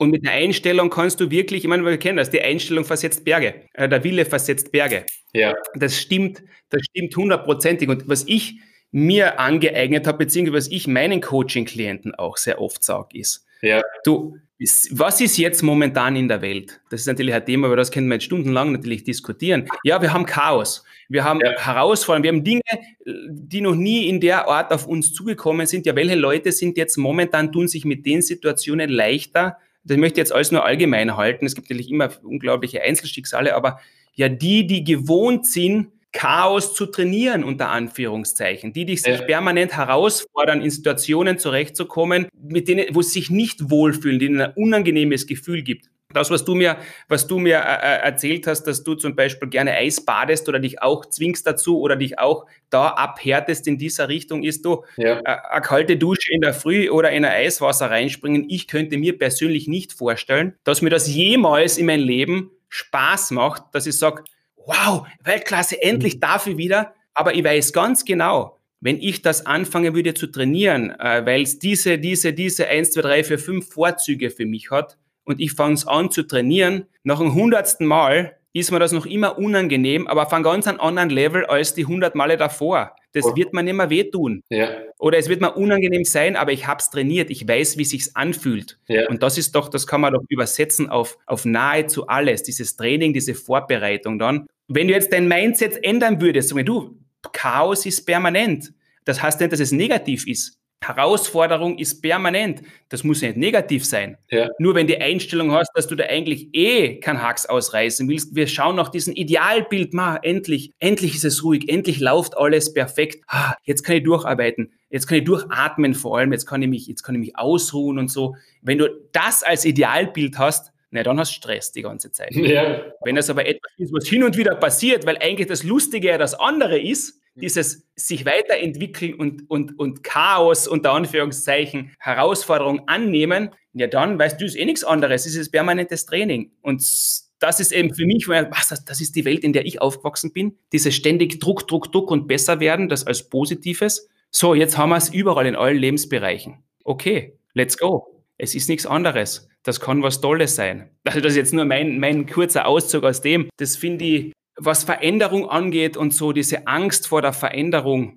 Wir wissen, wie kann, es gibt gescheite Leute, ähm, äh, ich glaube, der Herr Einstein hat das irgendwann einmal gesagt, wie kannst du äh, andere Resultate erwarten, wenn du immer das Gleiche tust? Ja, das ist Wahnsinn. So, alle immer besser. Das ist, gell, das ist, du kennst es noch besser. So, dein Weg, du hast 622 Bücher gelesen, was Selbstentwicklung und so weiter äh, angeht. Du hast dann diesen Schritt gemacht aus dem Sport weg in die in das, äh, äh, in das Businessleben, in das Speaking, in Leuten auch was verkaufen. Und nach dem Schnitt, nach der Entscheidung mit, mit knapp 18, äh, dem Sport den Rücken zuzukehren und der Bewusstsein, dass es dann, dass das Ziel sich verändern muss, weil eigentlich deine Leidenschaft, dein Herz in eine andere Richtung geht, was ja an sich schon eine Riesenleistung ist, hast aber du dir doch eine Auszeit genommen. Ähm, das war nach der Matura und hast eine Weltreise unternommen? Was war die Motivation, das zu tun? Was hast du da gelernt? Was hast du über dich gelernt? Was ist die große Erkenntnis aus dieser Zeit? Na, nach der Matura habe ich Sport studiert, weil meine Oma gesagt hat, ähm, du musst jetzt was, du musst was äh, machen und sie hat mich mit sehr viel Geld erpresst. Also ich habe 500 Euro, das war damals fast mehr wie beim Fußball, äh, kriegt im Monat, dass ich studiere Sport. Und ich, ich habe immer gut Sport kennen und hab, äh, war in allen Sportschulen in der Steiermark. Und nach drei Wochen sitze ich in einer Vorlesung und dann sagt der Professor irgendwas über die Mitochondrien in der Zelle. Und ich stehe auf und sage, oder für was lernen wir das alles, bis ich draufkomme, dass ich das wirklich ausgesprochen habe und nicht gedacht habe und alle schauen mir an. Und dann bin ich ausgegangen und habe gesagt, na, ich, ich, muss was Neues machen. Und dann war ich drei Monate wirklich in einer Sinnkrise und habe sehr viel hinterfragt. Das war aber super Zeit, weil ich, weil ich das Gefühl gehabt habe, ich bin Gott oder dem Universum oder keine Ahnung, wie es heißt, näher gekommen bin, weil ich alles hinterfragt habe. Nicht nur die Gesellschaft, sondern was der Sinn des Lebens ist. Und dann zufällig, in Anführungsbeistrichen, komme ich zu einem Vortrag, der um die Welt gegangen ist. Robin Höfer hat der Kasen, gibt es ja noch immer. Und dann habe ich gesagt, pass, ich gehe nach Neuseeland. Und ich habe gewusst, und das ist jetzt wichtig für die Zuhörer, glaube ich, ja, wenn du eine Entscheidung triffst, sprich es nicht sofort aus. Es gibt so viele Schlangen da draußen, die, die dem Gegenteil überzeugen können und sagen, na, mach das lieber nicht. Das heißt, was habe ich gemacht? Und das ist ein ganz ein praktischer Tipp, das wird man in einem Buch auch nicht lesen. Mach gleich Schritte, ohne dass du jemandem was sagst. Was habe ich bei meiner Neuseeland-Reise gemacht? Ich habe mein Auto verkauft, ohne dass jemand was davon gewusst hat. Ich habe den Flug gebucht und ich habe mir das Wohlste, was mir am liebsten ist, abgeschnitten. Nämlich meine Haare. Was mir sehr wichtig damals war. Und mit den drei äh, Umsetzungen bin ich zu meiner Family gegangen und habe gesagt, ich gehe nach Neuseeland. Und dann sind sie kommen mit Argumente und ich so, Widerstand ist zwecklos. Die Entscheidung steht. Ich habe den Flug, ich habe mein Auto verkauft, ich habe meine Haare abgeschnitten. Was wollt ihr diskutieren? Und es hat keine Diskussion gegeben. Hätte ich diese drei Dinge aber nicht gemacht, schwöre Dieter, wäre ich nicht nach Neuseeland geflogen, weil die so stark sind nicht nur Familie, Freunde auch. Und die wollen eh immer das Beste für dich, aber es gibt halt manche Schlangen auch dabei. Ähm, und da musst du vorher schon vorbereitet sein. Das heißt, ohne dass du jemandem was sagst, mach den Schritt, wenn es sich richtig für dich anfühlt. Und das war das Beste dann, was ich jemals gemacht habe, weil ich bin ohne Handy und ohne Smartphone und ohne ähm, Computer gereist, nur mit einer Kamera und einem Rucksack. Und da habe ich das erste Mal gespürt, was es heißt, dem Leben zu vertrauen. Weil ich bin von Wien nach Frankfurt, Frankfurt, Dubai und Dubai, Sydney geflogen. Und Sydney war dann der letzte Flug nach Auckland. Das ist die größte Stadt in Neuseeland. Und in, ich denke mir noch, bis nach Frankfurt denke ich mir, ich bin the King. Ich bin 18, ich traume, ich habe mein Auto verkauft, ich mache das Ding ohne Handy. Und Frankfurt, Dubai ist, habe ich mir öfters in die Hosen geschissen, glaube ich. Ich habe mir gedacht, was tue ich? Ich habe selber nicht kochen können. Ich habe noch nie eine Wäsche gewaschen. Ich habe nicht gewusst, wie man das Zelt aufstellt. Ich habe nicht einmal mit einem Zelt draußen geschlafen. Was soll ich tun? Und dann passiert's. Sydney, Auckland. Ich sitze im Flieger, letzte Reihe, drei Sitze neben mir, zwei sind frei und ich denke mir, boah, wenigstens kann ich mich hinlegen. Verspätung aber, der Flug. Dann kommt jemand, auf den haben wir gewartet, deswegen war der Flug verspätet, setzt sich neben mir, drei, vier Bier-Intos und fragt im Englischen, What do you do when you go out of the airport? Also was tust du, wenn du aus dem Flughafen rausgehst? Und ich schaue ihn an und sage, fuck, ich weiß es nicht. Ich habe es ja nicht gewusst, ich habe nichts buchen können, ich habe kein Handy, nichts, ich habe nur einen Rucksack mit einem Zelt gehabt. Und da habe ich dann gespürt, wenn du deinen Weg gehst, etwas schaut auf dich. Dann sagt er zu mir, weißt du was, beginn die Reise bei mir daheim. Schlaf bei mir, bei meiner Mama, die holt mir ab. Der war schon 76, er war 34 oder was. Und dann hat sich, das war der, schön, der schönste Moment, weil ich, weil ich gedacht habe, Alter, in dem Moment, wo ich am meisten Angst habe, kommt auf einmal so ein Engel. Und das war ein normaler Mensch, aber in dem Moment war er für mich ein Engel, weil er gesagt hat, schlaf bei mir. Und dort habe ich dann gemerkt, okay, was, was kann ich machen? Und andere Dinge, was ich gelernt habe, ist, dass du nie allein, ehrlich gesagt, bist, weil es gibt immer auf der ganzen Welt Freunde. Das heißt, egal in welchem Land du wohnst, du wirst immer jemanden finden, wenn du so bist, wie du bist. Es gibt immer Leute, die mögen dann habe ich den Perfektionismus ein bisschen ablegen können da beim Reisen, weil du, du hast nur drei Leiber, ich bin fortgegangen mit Bergschuhen, weil ich nur Bergschuhe gehabt habe. Ich habe keine anderen Schuhe gehabt. Ich wollte so wenig einpacken wie möglich, dass mein Gewicht so gering wie möglich ist. Dann habe ich gelernt, andere Kulturen, wie die mit Stress umgehen. Dass in Thailand die Leute nicht länger als zwei Stunden arbeiten. Das war für mich nicht normal, weil in unserer Gesellschaft ist Arbeiten das Nonplusultra. Und dort habe ich gelernt, na, vielleicht ist Arbeit doch nicht so wichtig, wie wir glauben oder mit diesem Flow des Lebens einhergehen, dass du nichts planst. Das war so für mich, boah, das ist echt arg, wenn du nichts planst, dass wie viel Wundervolles passieren kann. Und ja, das sind, gibt's hundert Dinge noch, die ich beim Reisen gelernt habe, aber das, das wird sprengen, glaube ich. Das sind jetzt einmal drei, vier, was ich gelernt habe.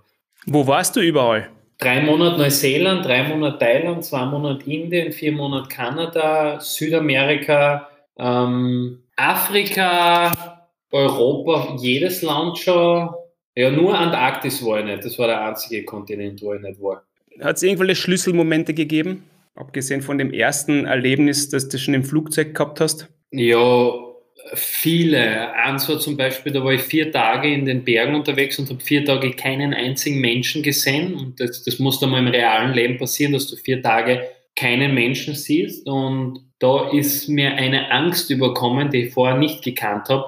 Diese Angst vor, was machst du, wenn alle deine Leute sterben? Also deine Freunde und Familie. Und das habe ich nicht kennt äh, vorher. Das war ein Schlüsselmoment, wo wo ich eine neue Angst erkennt habe. Und ich bin immer froh, wenn ich Ängste erkenne, weil dann kann ich sie auch bearbeiten, weil nur unbewusste Ängste sollten uns Angst machen und nicht bewusste Ängste. Dann ein Schlüsselmoment war sicher, dass ich auf der Straße in Thailand eine Frau angesprochen habe. Ich habe sie gesehen und habe sie angesprochen und habe gesagt, du, du bist die schönste, die schönste Frau, die, die ich gesehen habe. Und nach diesem waren wir dann für viereinhalb Jahre zusammen, nach diesem Mutakt nenne ich das jetzt einmal. Äh, das war ein Schlüsselmoment, weil es die schönste Beziehung war, die ich jemals geführt habe und die erfüllendste. Und ich bin noch immer mit ihr in Kontakt. Also wir sind noch immer wie beste Freunde und sind zusammen dann um die Welt gereist. Ähm, Schlüsselmoment war ein, ein wie heißt das, Thai-Boxing-Camp, wo ich war, wo ich vier Stunden am Tag trainiert habe und wieder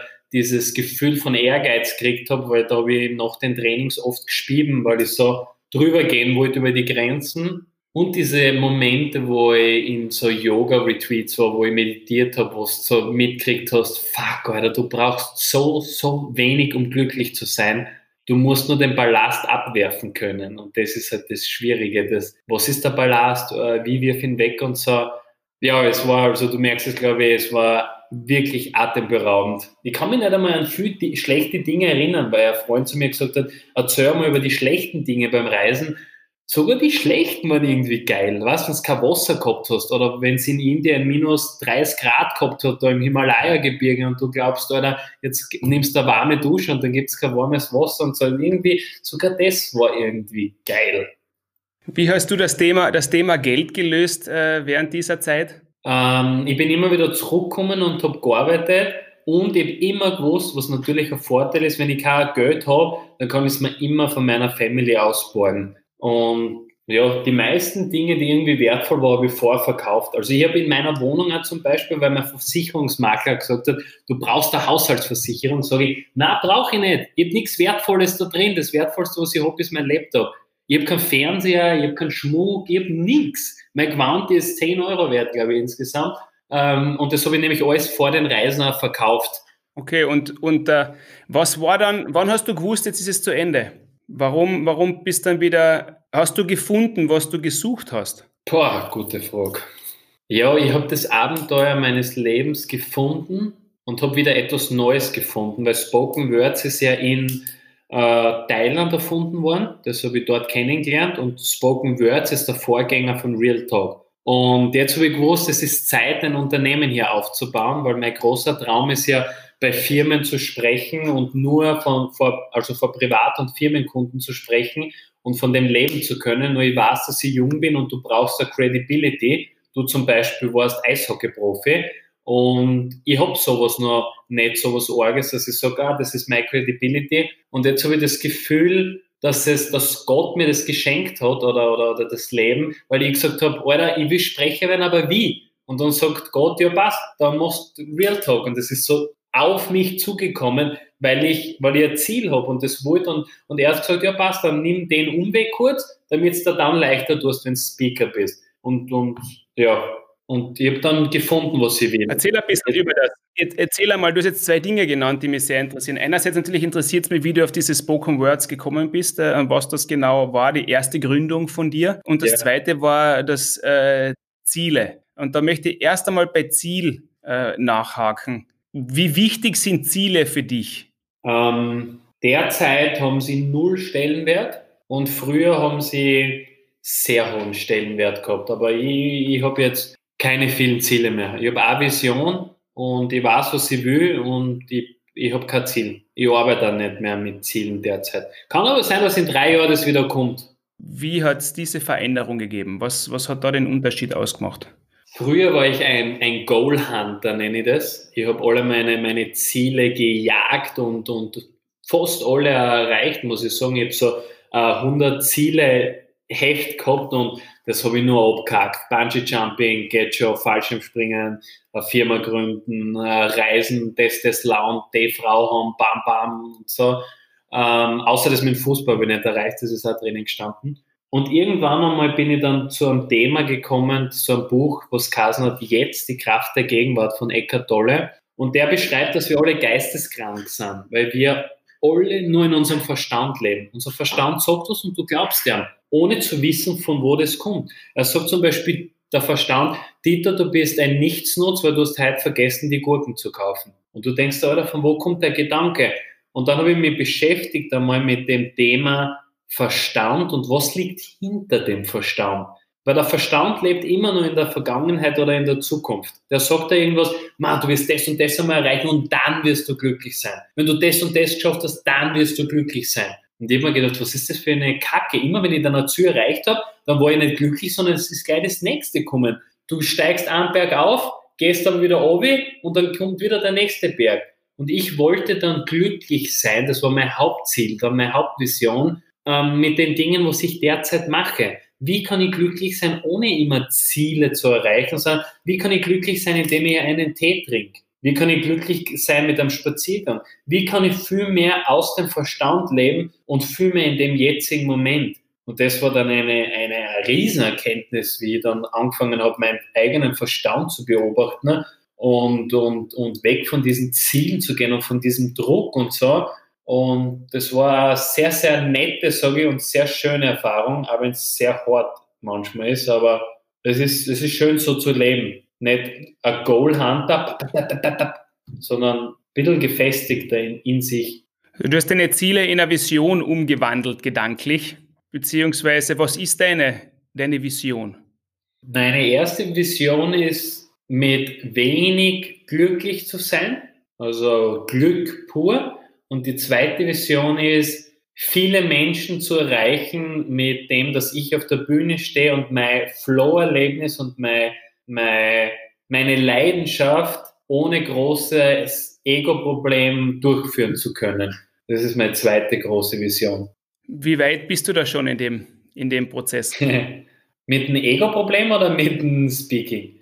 Äh, wir haben jetzt so viel, wir haben jetzt so viel, ich meine, du hast unglaublich interessante, inspirierende Sachen von dir gegeben und du bist in der Entwicklung, also du, schon, du weißt sehr viel. Ähm, wie viel hast du schon für dich auch in die Tat umgesetzt? Und die nächste Frage wäre dann, was sind deine Schwächen? Womit hast du, womit kämpfst du persönlich? Jemand, der sich schon so viel mit sich selbst beschäftigt hat und so eine interessante Geschichte hat, womit kämpfst du noch? Also ich weiß sicher viel mehr, als dass ich umsetze. Deswegen konzentriere ich mich die letzten zwei Jahre, äh, dass ich weniger Bücher lese und viel mehr umsetze. Weil jeder weiß, dass eine tiefe Atmung gesund ist. Du brauchst kein Buch mehr drüber lesen, über wie tiefe Atmung geht.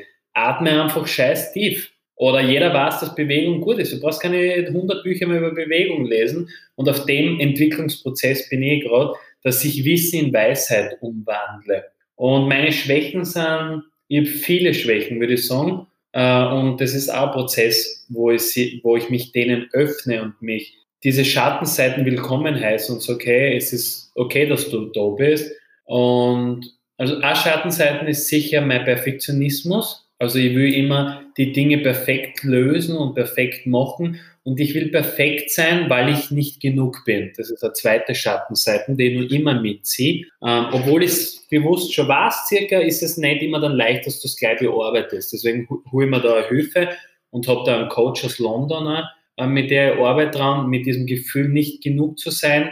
Deswegen bin ich perfekt. Ähm, nicht gewollt und nicht geliebt zu werden, ist ein großer Punkt bei mir aus dem kommt dann, glaube ich, auch dieses, dieses äh, nicht genug sein und perfekt zu sein. Ich bin nur immer, obwohl, ich, obwohl die meisten sagen, dass ich es nicht bin, spüre nur immer, dass ich konfliktscheu bin. Also ich schiere schon um mich herum, wenn es sein muss, aber ich, ich mache es nicht gern. Also ich habe ein Laserschwert, aber ich will es nicht benutzen. Also würde ich sagen, es ist eine Schattenseiten, weil, weil manchmal sage ich ja nichts, obwohl ich was sagen sollte. Das spüre ich halt für mich selber. Ich scheine mhm. manchmal mhm. zu perfekt, glaube ich. ich. ich. will perfekt sein, damit man meine Fehler nicht sieht. Also ich, ich verstecke meine Fehler oft. Und das finde ich auch nicht gut, weil es auch nicht fair für andere Menschen ist, weil, weil sie ein Bild vielleicht von mir haben wie ein Vorbild und dann denken sie, ah, wenn ich keine Fehler habe, dann bin ich wieder Georg, was absolut nicht stimmt, weil ich sehr viele Fehler habe und, und ist Schattenseiten, dass ich diese nicht zeige. Ähm, was noch, was man mir oft nicht ansieht, ist, ich bin, aber ich weiß nicht, ob das eine Schattenseite ist, ich bin sehr faul. Also äh, der Philipp sagt immer, das ist ein Geschenk für Real Talk, weil ich dadurch immer weiß, was Priorität ist. Der Steve Jobs hat einmal gesagt, ich liebe faule Menschen, weil die versuchen, die Arbeit auf die einfachste Art und Weise runterzubrechen. Und das, da bin ich sehr gut darin, dass ich weiß, was ist das Wichtigste und wie komme ich als, zur einfachsten Form dorthin. Deswegen lade ich nie einen Podcast-Gast ein, der den ich immer einladen kann, sondern ich gehe immer auf Roland Thüringer, Armin Assinger, Viktoria Schnaderbeck, weil, weil man denkt, ah, dann habe ich ein, ein gutes Arbeitspensum schon absolviert. Aber wenn es nur zehn Minuten Gespräch war, ich habe schon mal auch wichtige Arbeit gemacht. Und dass sie meine, meine Traurigkeit oft nicht sage, weil, weil jeder kennt mich unter dem, ich bin immer gut drauf und ich will diesen Schein auch bewahren. Ist aber kein schöner Schein, weil das ist dann eine Maske. Manchmal setze ich dann eine Maske auf, ich bin so gut drauf, Dabei bin ich gar, gar nicht gut drauf. Und diese Schattenseiten würde ich auch gern mehr zeigen und habe gestartet, das einmal mit meinen Freunden und ich werde das auch versuchen bei Bekannten, Fremden und vielleicht sogar auf Social Media zu zeigen, dass, dass ich auch manchmal traurig bin und dass es voll okay ist, das zu sein. Ja, das war jetzt einmal ein. Aber dieses, da, da, da, möchte ich jetzt einhaken, diese, diese Traurigkeit oder diese Melancholie, ähm, die, die, die du vielleicht manchmal spürst, Du sagst, du willst das äh, zulassen, mehr, aber vielleicht auch mehr zeigen, um mit ein falsches Bild zu geben. Aber ist es auch etwas, was man trainieren kann? Du sagst, du bist die, du versetzt dich absichtlich in diesen, in einen positiven Zustand, obwohl es da eigentlich momentan gar nicht so gut geht, weil dir das hilft, schneller da rauszukommen? Oder ist es dann einfach nur überspielen? Weißt du, das ist nämlich etwas, was ich selber für mich auch, äh, ich auch benutze, ähm, nämlich auch mit der Einstellung, sag du, kein anderer ich habe eine gewisse Aufgabe in der Familie zum Beispiel. Sag, wenn ich schlecht drauf bin, wie beeinflusst das andere? Ich will mich absichtlich in ein trainieren, in einen guten, positiven Gemütszustand zu versetzen. Und mir hilft das persönlich. Wobei es gleichzeitig sicher auch gut ist, diese Gefühle zuzulassen, ganz klar. Ja. Wie gehst du mit dem um? Ist das etwas, was du bewusst einsetzt oder? Ja, ich finde das gar nicht gut, dass man das überspielt. Also wirklich nicht, weil die Leute spüren das. Das Menschen sind so sensibel, auch wenn man es bewusst vielleicht nicht wahrnimmt, dass die spüren, wenn jemand schlecht drauf ist und dann fühlt man sich unwohl in der Umgebung von den Menschen, weil der etwas spielt. Du denkst da, warum tut der jetzt so, obwohl er schlecht drauf ist? Und ich glaube, dass, das, dass du diese Gefühle dann in den Keller runterdrückst und irgendwann kommt es dann einmal hoch und dann kann sein, dass das, was ich schon mal erlebt habe, dass der Mann seiner Frau auch nicht drüber zündet, weil er immer seine Wut unterdrückt hat. Da ist es besser, dass er diese Wut zeigt, konstruktiv natürlich, durch Sport zum Beispiel. Also ich glaube, dass Bewegung zum Beispiel, wenn du schlecht drauf bist, ein super Mittel ist, dass du wieder besser drauf bist. Aber es gibt Momente, wo du einfach emotional nicht gut drauf bist. Und ich löse es so immer, dass ich durch dieses Gefühl durchgehe. Dass ich es direkt anschaue, dass ich sage, hey, ich bin jetzt schlecht drauf und ich spüre es in meinem Körper. Ich schaue, wie es umgeht. Ich schaue, welche Gedanken ich kreiere und versuche es nicht wegzudrängen und sagen, das positive Gefühl ist ein positives und das negative ist ein negatives, sondern beides sind Gefühle und sicher will ich mich positiv fühlen, aber ich muss mit meinem Perfektionismus umgehen und es ist voll okay, sich schlecht zu fühlen. Das ist wieder nur so ein Bild in der Persönlichkeitsentwicklung vor allem. So dieses immer gut drauf sein und hey, das ist der Coach und hey, der Georg, der ist der Speaker und bei Realtor, der muss immer gut drauf sein. Bullshit. Ich muss nicht immer gut drauf sein. Ich muss das eher trainieren, dass ich auch schlecht drauf bin einmal. Und, und, und es ist ja dann auch ein bisschen von deinem Thron runterzusteigen und sagen, hey, ich bin nicht immer gut drauf, der Georg. Ich bin, du zeigst dabei auch Verletzlichkeit. Und dabei, dass du deine Verletzlichkeit zeigst, gibst du den anderen auch eine Chance, dass sie sich verletzlich zeigen. Weil sonst glauben sie, dass sie auch perfekt sein müssen. Und wenn sie schlecht drauf sind, dann gehen sie nicht zu mir, zum Papa und sagen, du Georg, äh, zur Papa, ich bin halt schlecht drauf, ähm, äh, kannst mit mir reden, sondern sie denken, der ist ja immer gut drauf, nein, ich gehe nicht zu ihm. Deswegen ist es sehr gut, wenn man seine Imperfektion zeigt, weil man dadurch ein Tor öffnet für andere, dass sie zu dir eintreten dürfen und sagen, hey, der ist auch nur ein Mensch.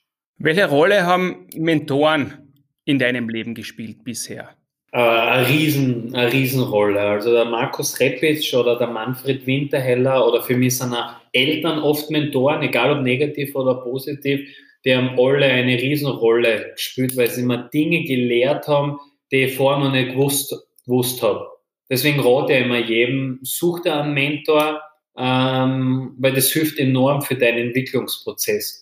Manfred Winterheller hast jetzt kurz äh, angesprochen. Was war das, äh, was du von ihm bekommen hast, was, was du bis dahin nicht hattest?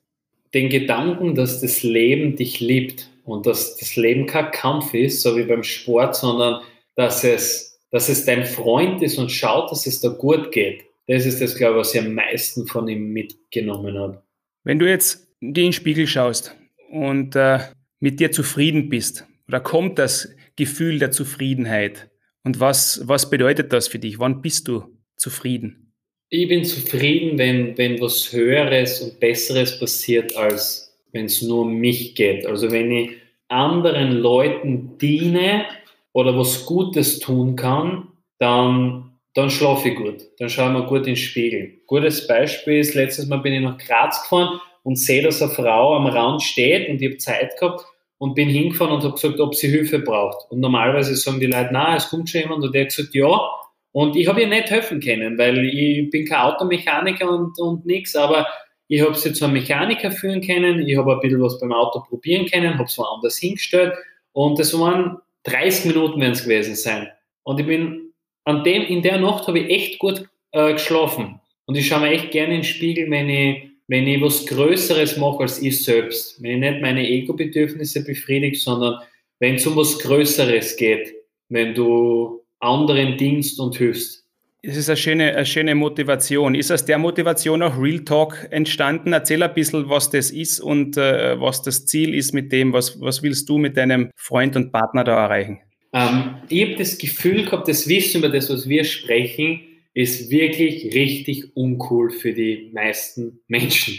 Das wird einfach nicht cool vermittelt. Das war so, was weißt das waren die Seminarräume noch vor drei, vier Jahren, wo die Leute gesessen sind. Da war auch noch nicht Instagram und Podcast so aktiv in Europa. Und wir haben gesagt, das ist so ein geiles Thema und jeder Jugendliche sollte eigentlich in der Schule das schon lernen. Und in der Schule lernen wir einfach nur Kacke. Was brauche ich integral rechnen und so. Und dann haben wir gesagt, bevor wir jammern, ändern wir es einfach und haben dann Real Talk gegründet und wollten, das war unsere Hauptdevise, das cool vermitteln. Relevantes Wissen in, coole, in ein cooles Format bringen. Und das Format ist so einfach eigentlich, aber und, das, und viele fragen uns, warum immer genau drei Sprecher, weil bei Real Talk reden ja drei Sprecher für 15 Minuten, für kurze Zeit, damit kein Blabla ist. Und viele Leute fragen uns, warum genau drei Sprecher? Und ich sage, keine Ahnung, drei klingt einfach cool. Drei ist mein Lieblingszahl. Äh, also wir haben viele Dinge dann einfach gemacht, weil es uns taugt hat. Und was uns taugt hat, hat äh, scheint an, anscheinend auch andere Menschen zu taugen. Und das war dann ein Entwicklungsprozess. Beim ersten Real Talk Dieter war ich Sprecher, ein Freund von mir und der andere Freund. Da waren aber schon 70 Leute, das war nicht so schlecht. Beim zweiten war wieder ich ein Sprecher, muss man sich mal vorstellen. Dann der Vater von einem Freund und der andere Vater von einem Freund. Da war halt der Vorteil, dass es der eine ein Hirnforscher war und der andere der Chef vom Weekend Magazin. Aber das hat sich dann entwickelt, dass es noch cooler geworden ist. Mit Sponsoren, mit Gewinnspielen, mit, mit Aufgaben während dem, mit einer Pause. Das war so ein Entwicklungsprozess, dass es jetzt so gut ist, wie du es erlebt hast. Die ersten waren natürlich nicht so gut. Und jetzt ist es halt ein Format, was wo man echt sagen muss, ich weiß selber nicht, warum es so erfolgreich ist, dass wir im ORF sind, dass wir in der klaren Zeitung immer sind, dass wir in der Woche fast monatlich sind. Wir sind, wir werden wahrgenommen und, und, und das ist ein geiles Gefühl, aber ich muss sagen, ich weiß manchmal selber nicht, was es ist. Was unsere Beharrlichkeit, was unser Spaß, schaut etwas auf uns, haben wir den Zahn der Zeit getroffen? Ich könnte es nicht sagen, aber es wird wahrscheinlich eine Mischung aus vielen Dingen sein. Ich meine, du hast es eben miterlebt, mit Worten kann man Real Talk wahrscheinlich nicht beschreiben. Man muss bei einem Event dabei gewesen sein, damit man das spürt, was in so einem Raum abgeht. Das ist ein bisschen für mich auch das, meine, das Gesetz der Anziehung, dass die Energie, die aussendet wird, die kommt auch irgendwie wieder zurück. Es sind eine gewisse Art von Leuten, die sich dann dort treffen, ja, die ja. auch die offen sind, die, die selber, die auf der, entweder auf der Suche sind oder die sich freuen, wenn da was Lässiges passiert, die neugierig sind, die was dazulernen wollen und die ja. auch bereit sind, selber was zurückzugeben. Das hat mir, mir sehr gut gefallen bei dem, bei dem Event, auch dieses Netzwerken unter Anführungszeichen, um es so spröde einmal zu, zu bezeichnen, danach, wo man zusammensteht und sich kennenlernt. Das ist nicht so, ja. die Sprecher sind im Elfenbeinturm und die werden von der, von der Weite gesehen und dann sind sie weg wie Rauch, weil das nächste, die nächste Pflicht auf der Agenda steht, sondern das ist ein Ausklang, wo es dann weitergeht, wo Kontakte geknüpft werden. Und es lebt halt auch von der, ja, es lebt viel von von dir und, und von Philipp, von den handelnden Personen im Hintergrund, von der Energie, die da ausgeht. Und das ist einfach ansteckend. Und, äh, und, und dann habt ihr sicher jetzt auch schon viele Leute kennengelernt. Ihr habt jetzt den Podcast auch seit einigen ja. Wochen veröffentlicht, ähm, wo ihr mit super interessanten Leuten auch schon gesprochen habt. Und da merkt man auch, wie cool die meisten Leute eigentlich sind und interessant die Leute sind,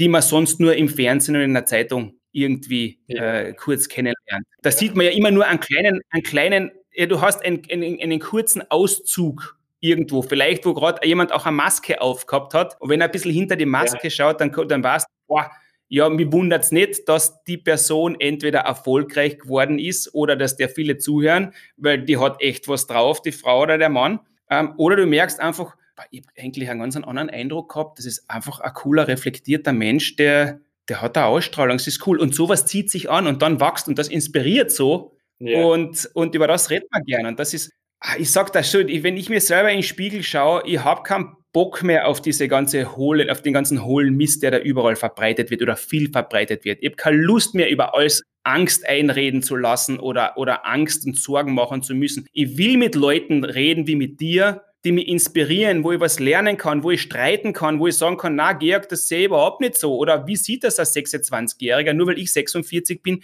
heißt das ja nicht, dass ich die Weiß mit einem großen Löffel gefressen habe. Ich habe meine Erfahrungen gemacht, aber ich kann meine Meinung, ja, wenn ich da rausgehe, sofort ändern, weil ich draufgekommen bin, du, ich war am, Hol am Holzweg unterwegs und mit solchen Leuten willst du zusammen oder will ich zusammen sein. Das ist meine Motivation. Mhm. Das Fake rundherum von dem habe ich genug schon gehabt. Das, da, da, will ich mehr Zeit nicht mehr damit verschwenden. Und das ist die Motivation für mich. Ich glaube, das ist ein, ein wichtiger Teil ähm, auch von Real Talk. Und deshalb versuche ich das auch immer überall zu unterstützen und, und äh, fühle mich als Teil des Ganzen, obwohl ich yeah. nur einmal kurz reingeschnuppert habe. Yeah. Aber wer weiß, was sich aus dem Ganzen noch ergibt yeah. in Zukunft. Jetzt habt ihr, jetzt habt ihr ja ein cooles Produkt gelauncht. Das heißt, es ist, das ist ja das nächste, was ich auf der Zunge zergehen lassen muss so wie du erzählt hast, das war eine Idee. Viele Leute haben Ideen. Ja. Aber die meisten machen nie was, weil sie sagen, das ist eher Blödsinn. So wie du gesagt hast, weil sie ihnen ausgeredet wird, weil sie Schiss haben, ja. dass sie damit auf die Schnauze fallen können, dass sie ausgelacht werden, was auch immer. Jetzt ist aus der Idee Schritt für Schritt auf einmal etwas entstanden und bam, auf einmal ist der Business noch dazu, was ja nichts Schlechtes ist. Im Gegenteil, man kann ja gute Dinge machen und gleichzeitig auch damit ein Geschäft machen. Ähm, das ist ja auch wieder der Glaubenssatz, man darf nicht erfolgreich sein und schon gar kein Geld damit verdienen, weil dann, dann ist es schon wieder was Böses, das gehört der Blödsinn. Im Gegenteil, es entwickelt sich und ich habe das erste Produkt gelauncht. Erzähl einmal von dem, die Moodbox. Das habe ich äh, übrigens ähm, auch schon bestellt. Äh, und äh, ich freue mich. Ja, sicher, sicher. Geil. Sicher, ich freue mich schon drauf. Erzähl einmal, was das, was das ist, was ihr damit bewirken wollt. Also die Moodbox ist wir gehen immer gern gegen unsere eigene Branche. Also ich bin, wir sind so reflektiert, kommt mir vor, dass man sogar in der Branche, wo wir sind, schießt man sogar gegen uns selber, um herauszufinden, was wirklich stimmt. Ich glaube, das ist ein großer Erfolg von Real Talk, weil viele Otto-Normalverbraucher, die nichts mit Persönlichkeitsentwicklung zu tun, zu uns kommen, einfach weil wir die Dinge ausmerzen, die einfach nicht gut passen in, in, in unserer Branche. Zum Beispiel, du hast es vorher schon angesprochen, so viele Business-Leute, die in der Persönlichkeitsentwicklungsbranche sind, raten uns, hey, macht ein VIP-Tickets, damit die Sprecher nur mit denen sprechen, äh, die auch dafür zahlen. Die zahlen dann statt 30 Euro, zahlen sie 90. Und wir sagen, nein, dann, dann verändert sich Wildtag. Das soll mitten bei den normalen Leuten sein, das sollen, was dir da, da, bei dir ist es ja passiert, dass zwölf Leute in deiner Umgebung sind und auf die zureden und, und du weißt gar nicht, was du antwortest und dann sagt wieder einer Dieter, danke, dass du da warst und so. Und das wird von unserer Philosophie weggehen. Und Deswegen gehen wir gegen unsere eigene Branche. Wir wollten ein Produkt entwickeln. Wir haben überlegt, ob wir ein Buch schreiben über Mut, weil Mut, Komfortzone und Angst so unser Ding ist, so Philipp und uns. Also ich kenne Philipp ja schon, mein Partner, seit 15 Jahren und wir haben uns immer gechallenged, bis Leute gesagt haben, Alter, ihr seid so mutig, wie, wie macht ihr das? Und dann haben wir gesagt, fuck, das, was wir im normalen Leben machen, aus dem kann man ein Produkt machen. Und dann haben wir die Moodbox entwickelt, wo 52 Aufgaben drinnen sind, die die aus der Komfortzone bringen. Und auf der Rückseite stehen dann 52 Zitate, die die Aufgabe nochmal bestärken. Weil wir gesagt haben, wir wollen kein Produkt entwickeln, was neues Wissen generiert. Wissen gibt schon so viel über Mut. Wir wollen ein praktisches Produkt. Wenn du es kaufst, das Einzige, was du mit der Box tun kannst, ist ein paar Zitate lesen und auf den Kühlschrank picken das wird aber nicht viel helfen. Oder du ziehst die Aufgaben durch. Das heißt, du kaufst eigentlich Ideen für eine Erfahrung. Und ich liebe Erfahrungen. Und aus so einem Buch kannst du sicher Erfahrungen machen, aber eher neues Wissen. Und das ist ja lieb, aber ich habe schon genug von Wissen. Und die Menschheit hat genug von Wissen. Alles ist bei Google schon. Deswegen haben wir Produkte entwickelt, wo es nur darum geht, handeln, handeln, handeln, aus der Komfortzone, aus der Komfortzone, aus der Komfortzone. Das Thema Mut und Komfortzone und Angst, das ist etwas, was, was äh, ähm, viele Leute beschäftigt. Und da bin ich sehr froh, dass es dann Menschen wie dich gibt und den Philipp und so, Philipp und so Formate, dass man wieder einen Anstoß kriegt, weil das ist etwas, was, was ich herausgefunden habe, was auch kein Geheimnis ist. Jede Sekunde hast du die Möglichkeit, irgendwo was zu lernen, äh, wenn du offen bist, beziehungsweise wenn du offen bist, kann jede Sekunde irgendwo ein Impuls kommen, den du vorher gar nicht erwartet hast und der dir auf einmal die Augen öffnet. Oft ist es nur der kleine Schupfer. Ja. Deshalb mache ich zum Beispiel diese Podcasts so gern, weil ich so in, von dem Format so inspiriert worden bin, weil es mir in einer Phase weitergeholfen hat, wo ich ein bisschen Inspiration und einen Stupfer gebraucht habe. Und die Geschichten, die erzählt werden, sind nicht meine eigene Geschichte, das sind Geschichten von jedermann, einfach Leute, mit denen ich mich gern unterhalte, sage, ah, das ist ein, ein, cooler Typ oder eine coole Frau, was hat die zu erzählen? Und du weißt nie, wen du damit erreichst. Und das ist allein das ist schon wert. Wenn einer Person ein bisschen weitergeholfen werden kann, das ist schon wert, äh, diesen Weg weiter zu verfolgen. Ich danke dir sehr viel Mals für deine Zeit und für, für das Teilen deiner Erfahrungen. Ihr könnt noch 30 andere Fragen stellen, aber das vielleicht in einem, in einem anderen Mal, wenn wir dann wieder zurückblicken auf den, auf den Werdegang, auf die weiteren Schritte. vielleicht gibt es wieder ganz, oder es gibt sicher wieder ganz neue Erkenntnisse. Danke ja. vielmals, Georg, für die Zeit. Ich wünsche dir weiterhin viel Erfolg. 2021 wird ein absolut unglaubliches Jahr wieder. Irgendwie habe ich das so im Gespür. Machen wir was Positives draus. Bis zum nächsten Mal. Ciao, danke. Danke fürs Zuhören, danke für deine Zeit und ich hoffe, es hat dir den Mehrwert geliefert, den du gesucht hast. Darf ich dich ersuchen, 74 Once More auch weiterhin zu unterstützen und das geht am einfachsten, indem du einfach den Link zu dieser Folge oder zu dem Podcast mit deinen Freunden und deinen Verwandten teilst oder all jene Menschen, denen du glaubst, dass sie daran interessiert sein könnten. Vielleicht findest du auch die Zeit, zu iTunes zu gehen und eine kurze Bewertung zu hinterlassen oder ein paar Sternchen zu verteilen. Jede einzelne Stimme zählt und ich danke dir für deine Hilfe.